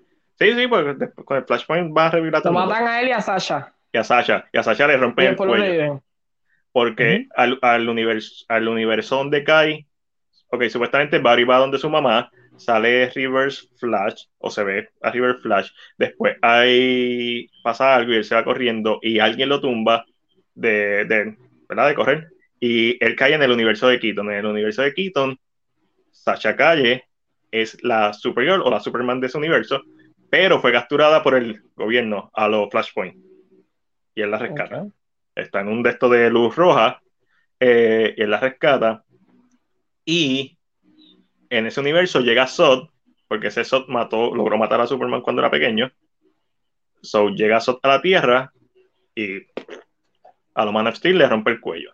A los dos. A, Sasha, por lo menos. A Keaton es que lo mata. Eh, y yo no sé qué cara. y sale Fedora también. O Fedora, como se llame. Este. Obviamente. ¿Los de Snyder? Los de Obviamente, eso, él va a volver a brincar a otro timeline y va a hacer otra cosa y eventualmente va a sobrevivir y él se va a quedar en, el timeline donde Michael Keaton es el Batman y ahí que va a salir Batgirl. Pero, como te dije, todas estas películas tienen fecha. Batgirl no se sabe. Y Batgirl no se supone que sea una HBO Max original. So, yo no, no dudo que vaya a salir porque va a salir, pero. Ya terminaron de grabar. Eh, exacto, tampoco dudo que hagan reshoots. Ok. Y entonces, al ver Morbius y al ver y al saber que Michael Keaton va a ser el Nick Fury de de verdad de, de el DCU Michael Keaton es el Nick Fury de el Sony Spider-Man Universe Sí, como que, ah, wow. Marvel volvió picada adelante. Eh, eh, yo siento. siento que Marvel dice, esto es lo que van a hacer ellos. Alguien me dijo, ok, let's. Okay. Oh, ¿tú, sabes, ¿Tú sabes la escena de postcrédito de, de, de Morbius? La he escuchado. Ok, pues. Es como Nick Fury llegando a Iron Man al final. Realmente picaron ganando otra vez. Y por cierto, mucha gente está diciendo que no hace sentido porque Morbius la acepta. Morbius no la acepta. Morbius dice interesting. Sí, él no acepta lo que le están diciendo. Él no está diciendo que sí, que no. Lo que no hace sentido es que él sepa quién es Spider-Man. Por, la, sencilla razón de que nunca se ha mencionado a Spider-Man en este universo. Más que esta vez. Exacto. Sabes que está el Daily Booger, Booger, la trompeta mañarina. Este. Y y así. Pero por eso es que la gente quiere que Andrew sea el, Spider-Man, porque mezcla con este universo. Pero. Y funciona. para mí funcionaría. Tampoco hace sentido que tenga la tecnología de los Chituri. Tienes de la escena. Sí, porque va con el traje. ¿Qué, Morbius? Eh, Vulture. Porque todas las escenas del trailer no salen en la película. Las de Michael sí, le, quitaron. Sí. Cuando él se cruza, no, eso no pasa. El póster de Spider-Man, no, eso no pasa. Porque no, no, let's take this out. Sí, lo que, lo que dijeron, que van a quitar todas las referencias y solamente al final que lo vamos a ver. Ajá. Que este. eh, Keaton entra de la misma manera que entró Venom al mundo de nosotros. Ah, ok, vamos con spoiler, váyanse todo el mundo. Este, la gente dice que no hace sentido y ciertamente es como que bien complicado tú podrías, si haces gimnasia mental, podrías decir que el Green Goblin de Amazing Spider-Man le dijo a Electro quién era Spider-Man. Detrás de cámara. Nunca lo vimos, pero puede ser. Puede ser. Puede ser. Que le haya dicho. No, no, es imposible, pero nunca lo vimos. Y en base a No Way Home, tampoco parece que él sepa. So, el, hechizo de que todo el mundo que sabe quién es Spider-Man volvió tampoco hace sentido, porque entonces las tías May hubieran vuelto también. A lo mejor volvieron y simplemente no, no, las vimos. Este, eso es posible también, lo es. Sí, porque los Spider-Man estaban, pero estaban perdidos en el mundo. No los encontramos hasta que los buscaron. James Franco sabemos por qué no volvió. ese, ese es fácil. Este, tampoco es que lo queríamos ver. Eso es fácil de saber. Sí, pero entonces los Spider-Man volvieron porque sabían quién era Peter Parker. Y porque no se fue todo Venom. la, lógica de, cómo funcionó esa. las fallitas el que hechizo. El hechizo. No es claro. No. Pero yo creo que lo que, lo que puede aclarar Doctor Strange es que él no es tan bueno tampoco lo que explica. No, para He know claramente lo que implica su hechizo. He, he knows que yo siento que eso es, si lo hacen bien y se agarran de eso, pueden decir, eso quiere decir que lo que él dijo en Spider-Man no es real. Él dijo Exacto. lo que él pensó que estaba pasando, pero realmente él no conoce cómo la realidad funciona. Correcto. Kind of. Hasta Morbius, todo lo que habíamos visto es que personajes de otros universos cayeron en el MCU. Con Morbius vemos un personaje de MCU transportarse. Sin ningún motivo a otro universo. No tan solo eso, es un personaje que no existe en ese universo. No hay un, no hay un, no hay un Vulture en el Venomverse. Ok. Eso es parte de, de, de los, de, de los tres minutos que sale, eso es parte del arco de la historia. Carlos liberan de la cárcel porque no hay récord. Si no hay récord de esta persona que existe, no hay récord criminales tampoco, porque no lo hay. Esta persona nunca existió, nunca ha hecho nada, es nadie. So, ¿cómo consiguió la tecnología? Eso es billón. O sea, Pues él la es- consigue, llega, eh, o sea, él llega sin tecnología y la consigue. él, llega- él- él- él aparece en una celda que estaba vacía. Y después, en la escena post crédito, está con el traje. Nunca se quita la máscara. Es él con el traje. Es un voiceover de Michael Keaton. Con un personaje de CGI. Muy bien, se ve bien el personaje. No, no. Pero es el mismo traje del MCU. Es el mismo traje del NCU, cabrón. Pero no es esta idea de que maybe realmente se- los mundos mesh y no lo hemos notado todavía. Podría ser, Lo que porque pasa es que Venom se fue. Bueno, menos que ya no sea otro universo, but... no, Venom es de este universo. Lo mencionan varias veces. No, sí, lo de... Pero vamos a pensar que Venom era de este universo. Cuando se fue al universo de nosotros y lo tiraron para atrás, no llegó a este universo, lo tiramos para otro lado porque no sabía el universo está al garete. Pero lo que nos explica eso es porque de la- aún así sigue siendo un personaje de otro universo que cayó en el MCU O y sea, vino a otro porque el personaje del MCU cayó en, un- en otro mundo. Exacto. A menos que signifique que realmente no, no hay una regla de que cayeron, los personajes se regaron, Exacto. brincaron de universo al garete. Pero A como no por- se ha explicado, we're fucked. A lo mejor por eso la película de Madame Web es que la están haciendo. Porque a lo mejor Para ella la puede realidad expli- de que hay un, hay un, un mejunje entre todos lados. ¿Qué Ahí, creepy. eh, sí, eso es, para mí eso explicaría. Este, porque obviamente los fans empiezan a saltar a conclusiones cuando realmente no es que hace mucho sentido en No Way Home. Eh, Sí, es que No Way Home, la explicación que tenemos es hecha por Doctor Strange.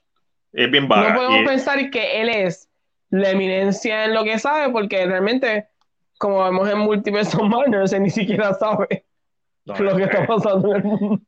¿Viste, ¿viste So- el último TV spot de, de Doctor Strange? No lo he visto. No sé si verlo, no sé si quiero verlo. No sé Eh, si verlo eh, para emocionarme más. no, no lo veas, no lo veas. Pero si Sé lo ves, te-. Y ya sé. Que vi un post por ahí de alguien, me importa si está escuchándolo. I don't care. Oh, qué triste es que la vayan a matar y yo. Um, esta es Wanda Máximo. ¿Tú crees que la van a matar? No, vamos. Una versión de ella, maybe. Pero ya no. no sé, ¿Qué cabeza? no sé. Este, ¿O tú crees que por el trailer eso es lo que te hace pensar y por eso es que yo No, no, no, estoy no, no. pensando igual? no, no, no, no, no, no, no.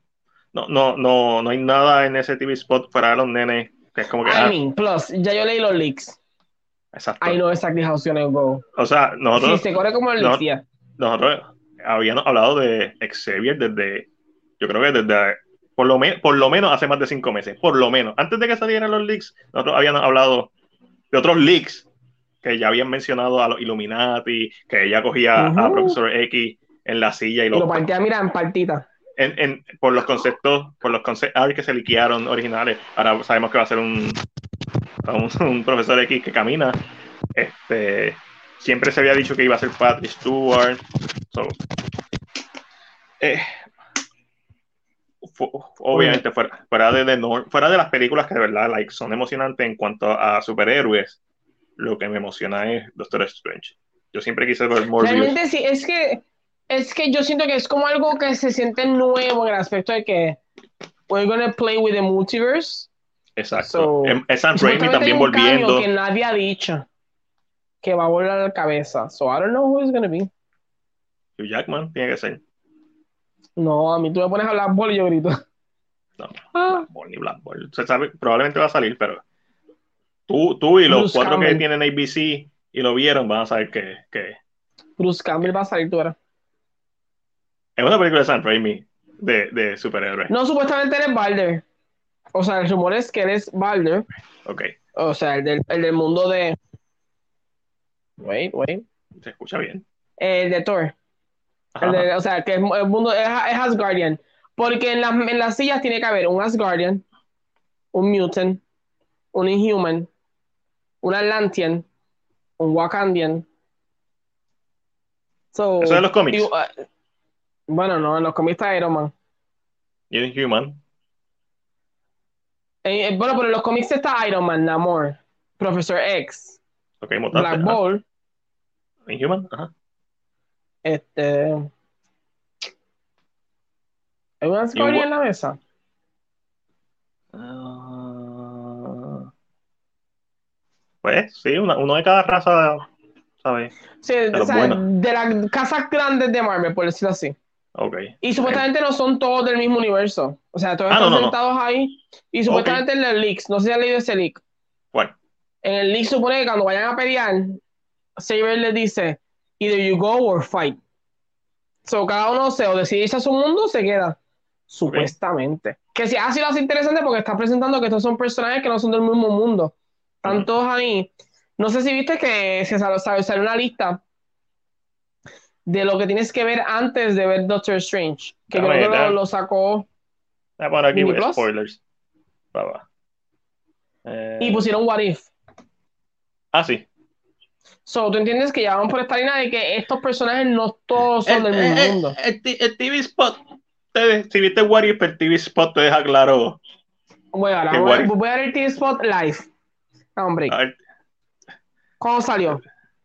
este, hace dos o tres días. Doctor Strange, on the Multiverse of Madness. ¿Será este que se le hace dos días? Ese Que mismo. se llama Dream. Ese mismo. Papi, pero qué rico tú te ves con ese uniforme así cortado.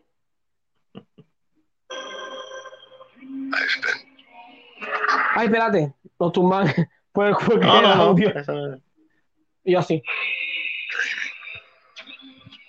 Están ahí viendo el TV Spot de Doctor Strange Live. Ay, la gente estaba loca porque le volvió el acento. Como, como que eso lo explicaron en la serie. Nightmare.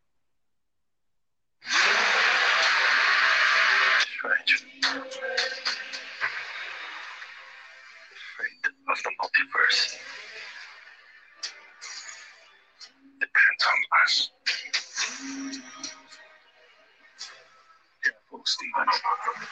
Perdón a la gente que no está escuchando a través de Spotify.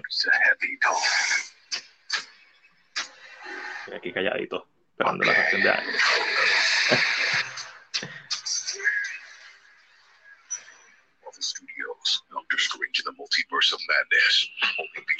¿En ese sale el ojo? Sí, sí. Ok. Ese. Pero, eh, pero ¿tú crees que sea el mismo personaje de What If o una versión casi parecida? Una versión casi parecida. No me, no me voy a ir 100% del mismo, por el mero hecho de que, aunque lo sea, no lo vamos a saber hasta que salga Season 2 de What If. Si es que y quieren explicar esa historia. Y, no sé, Este, y, y, look, y look wise no se ve igual. Sí, pero, ¿sabes? Eso puede ser O sea, en el una. aspecto del. Los in del translation, es- live action versus. Versus animación. Puede, puede ser un, ¿verdad? Una, Me encanta cómo la gente se cree. Yo, ahora ya entiendo. Yo vi esa foto donde sale Sean. Sean, perdóname. Y el monstruo atrás y ella como que de momento cae. Y ay, ella es buena. I know people.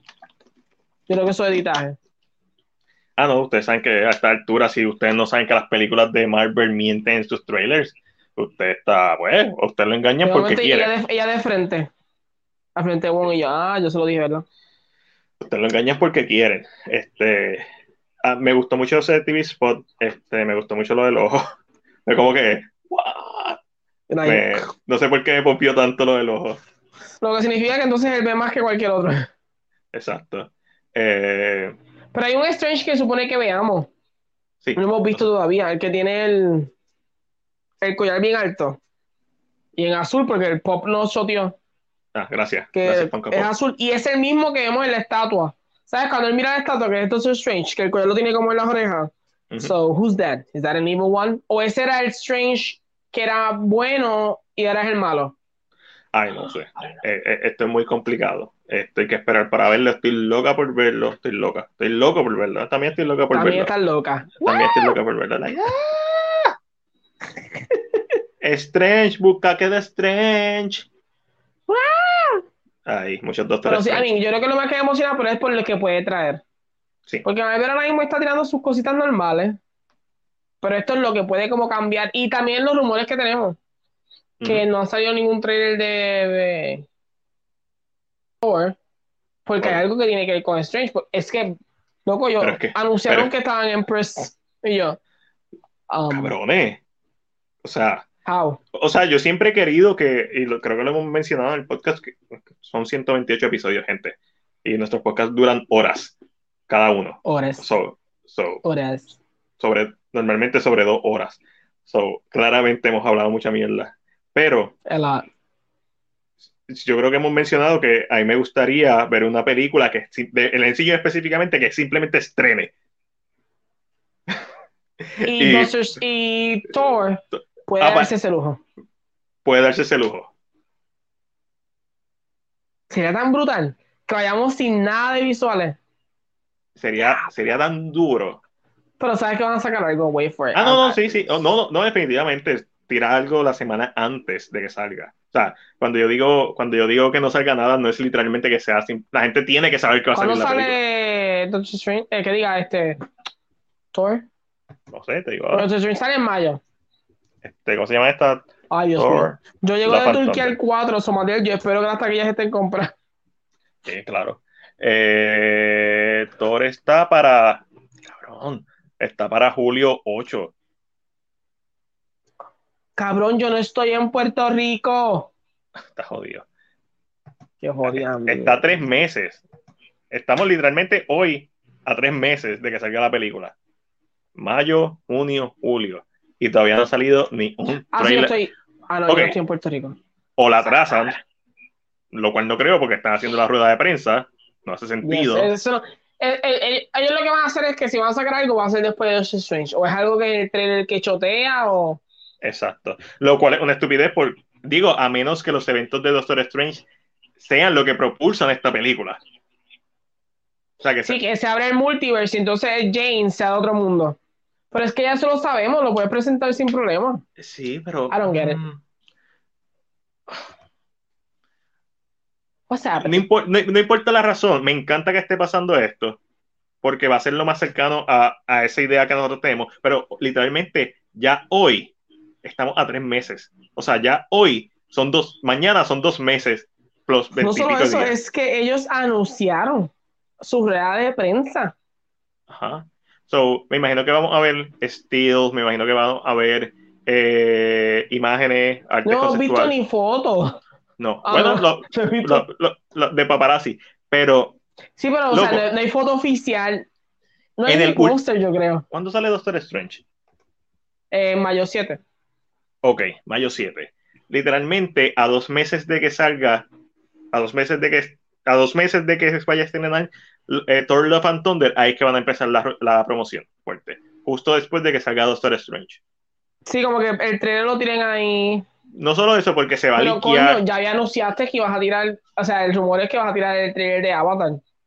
No, pero me imagino que la escena post crédito de Doctor Strange quizá esté atada con Thor.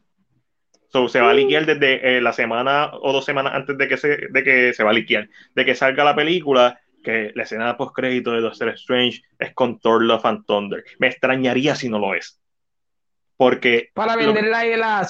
De, que hay que verla, hay que verla. Ya. exacto, de la misma forma que Spider-Man No Way Home, el- al final sale, o sale el trailer al final de Doctor Strange de Thor. De la misma forma que salió el trailer de, de Doctor Strange en Spider-Man No Way Home. Pero wait, ¿cuánto tiempo teníamos? Es, es la primera vez que vimos el trailer, ¿right?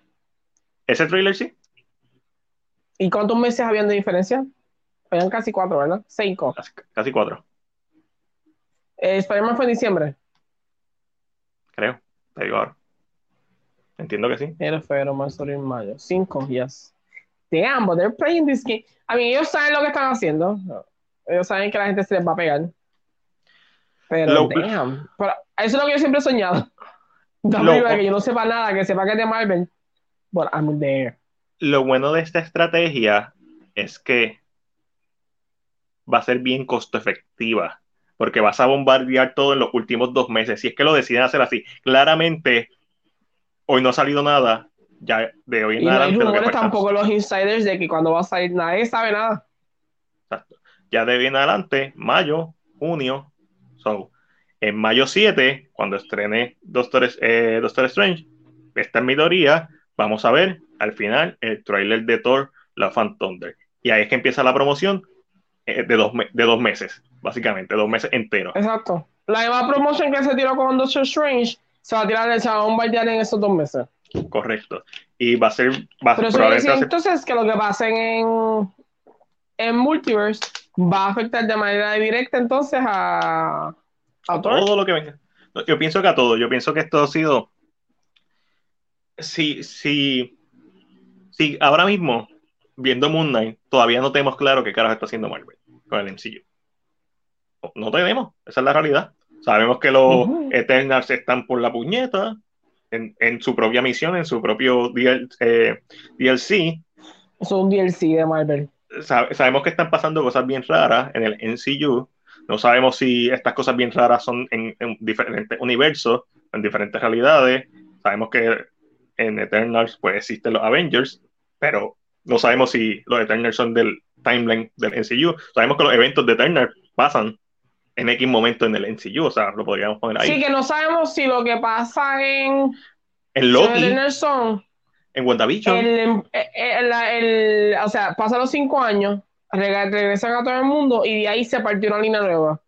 Y una línea Exacto. nueva por otro lado. De otra Yes. línea nueva. No, eh, Blade, ¿cómo va a entrar? No sabemos si Blade, sabemos que Blade conecta con los Eternals, pero no sabemos si va a conectar con Moon Knight.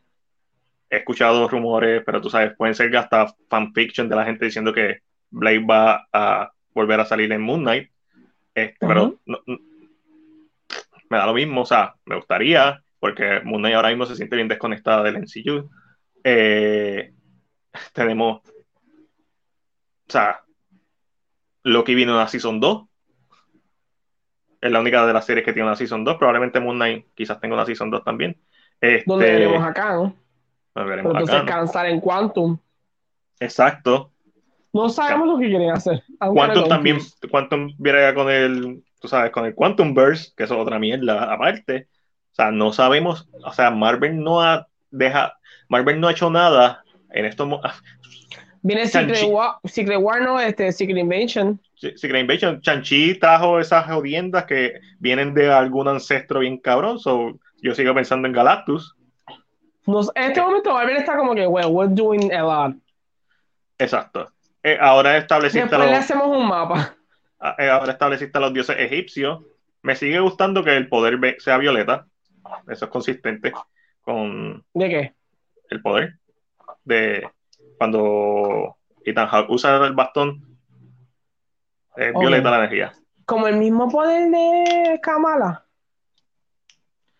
Eh, Podría ser. Este, A mí, supuestamente Kamala es un genie. O sea, un Kamala, genie en esta narrativa de. O sea, alguien que tiene poderes. Ya. Eso, es- eso es otra, eso es otra cosa, como explica a Kamala Khan en esta versión del NCU.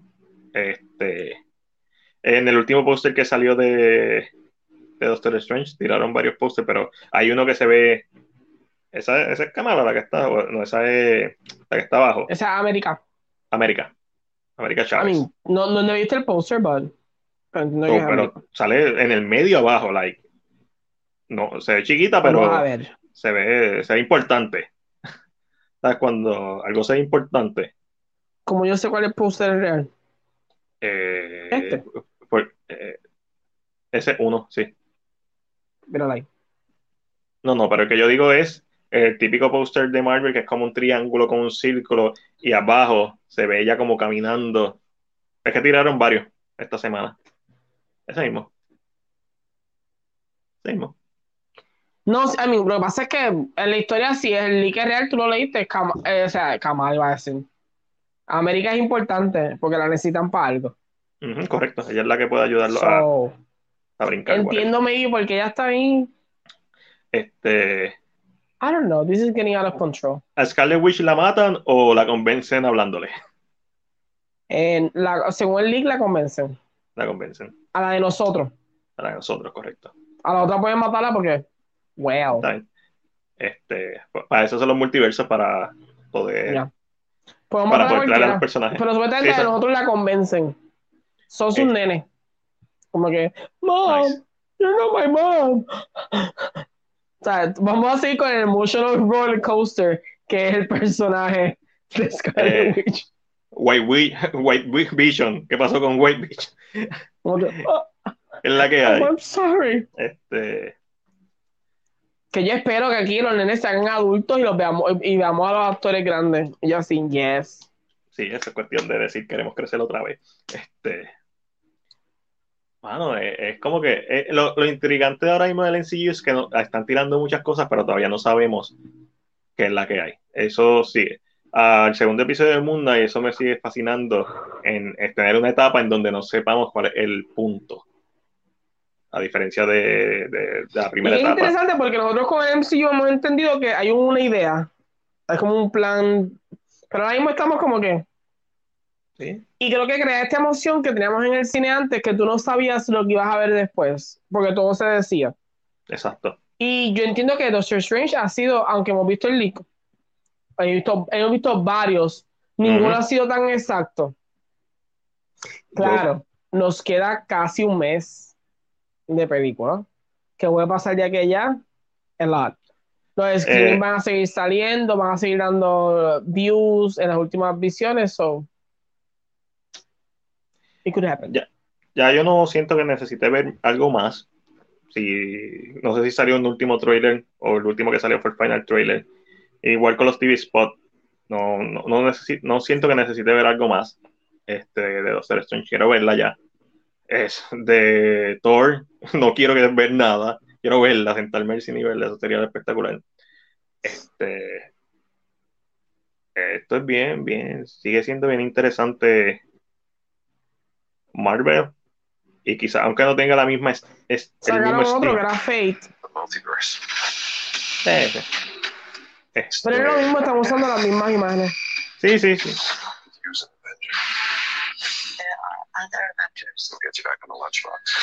Ese chiste me encanta tanto. Le dice, You're an Avenger. Él le dice, There are other Avengers. Y el otro señor le dice, Yo te puedo conseguir que estés en la loncherita otra vez. So, Ah. La gente ya la odia, que no está la loncherita. No sé. That Ángel. sounds so funny. ¿Qué Que Strange, que es mago, me quiera vender a mí que puedo estar la loncherita. Fuck you. qué franquicia que no es de horror te gustaría ver una película de horror? Un spin-off. WandaVision, claro. WandaVision. Bien dark. Algo bien No, dark no, de, franquicia que no es de horror, que me gustaría un spin-off de horror.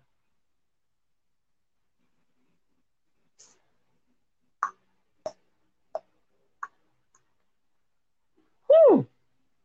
Ay, franquicia que no es de horror, que me gustaría un spin-off de horror. Hacer de cualquier cosa. A mí Um, siempre ha sido Harry Potter y los Dementores. I mean, that's- ah, pero, ah, pero, wait, tú necesitas. Ah, wait, wait, wait. ¿No? Personajes existentes en este mundo que parezcan están en una franquicia o Bueno, cualquier pues- cosa. pueden, pueden serlo o no pueden serlo. O sea, Mm. si hay, si hay, si hay un personaje que se pueda prestar, pues mejor, más fácil, ¿verdad? Este, Mary Poppins, porque he visto el trailer de ese horror y me asusto. este, yo, Charlie and the Chocolate Factory. Este.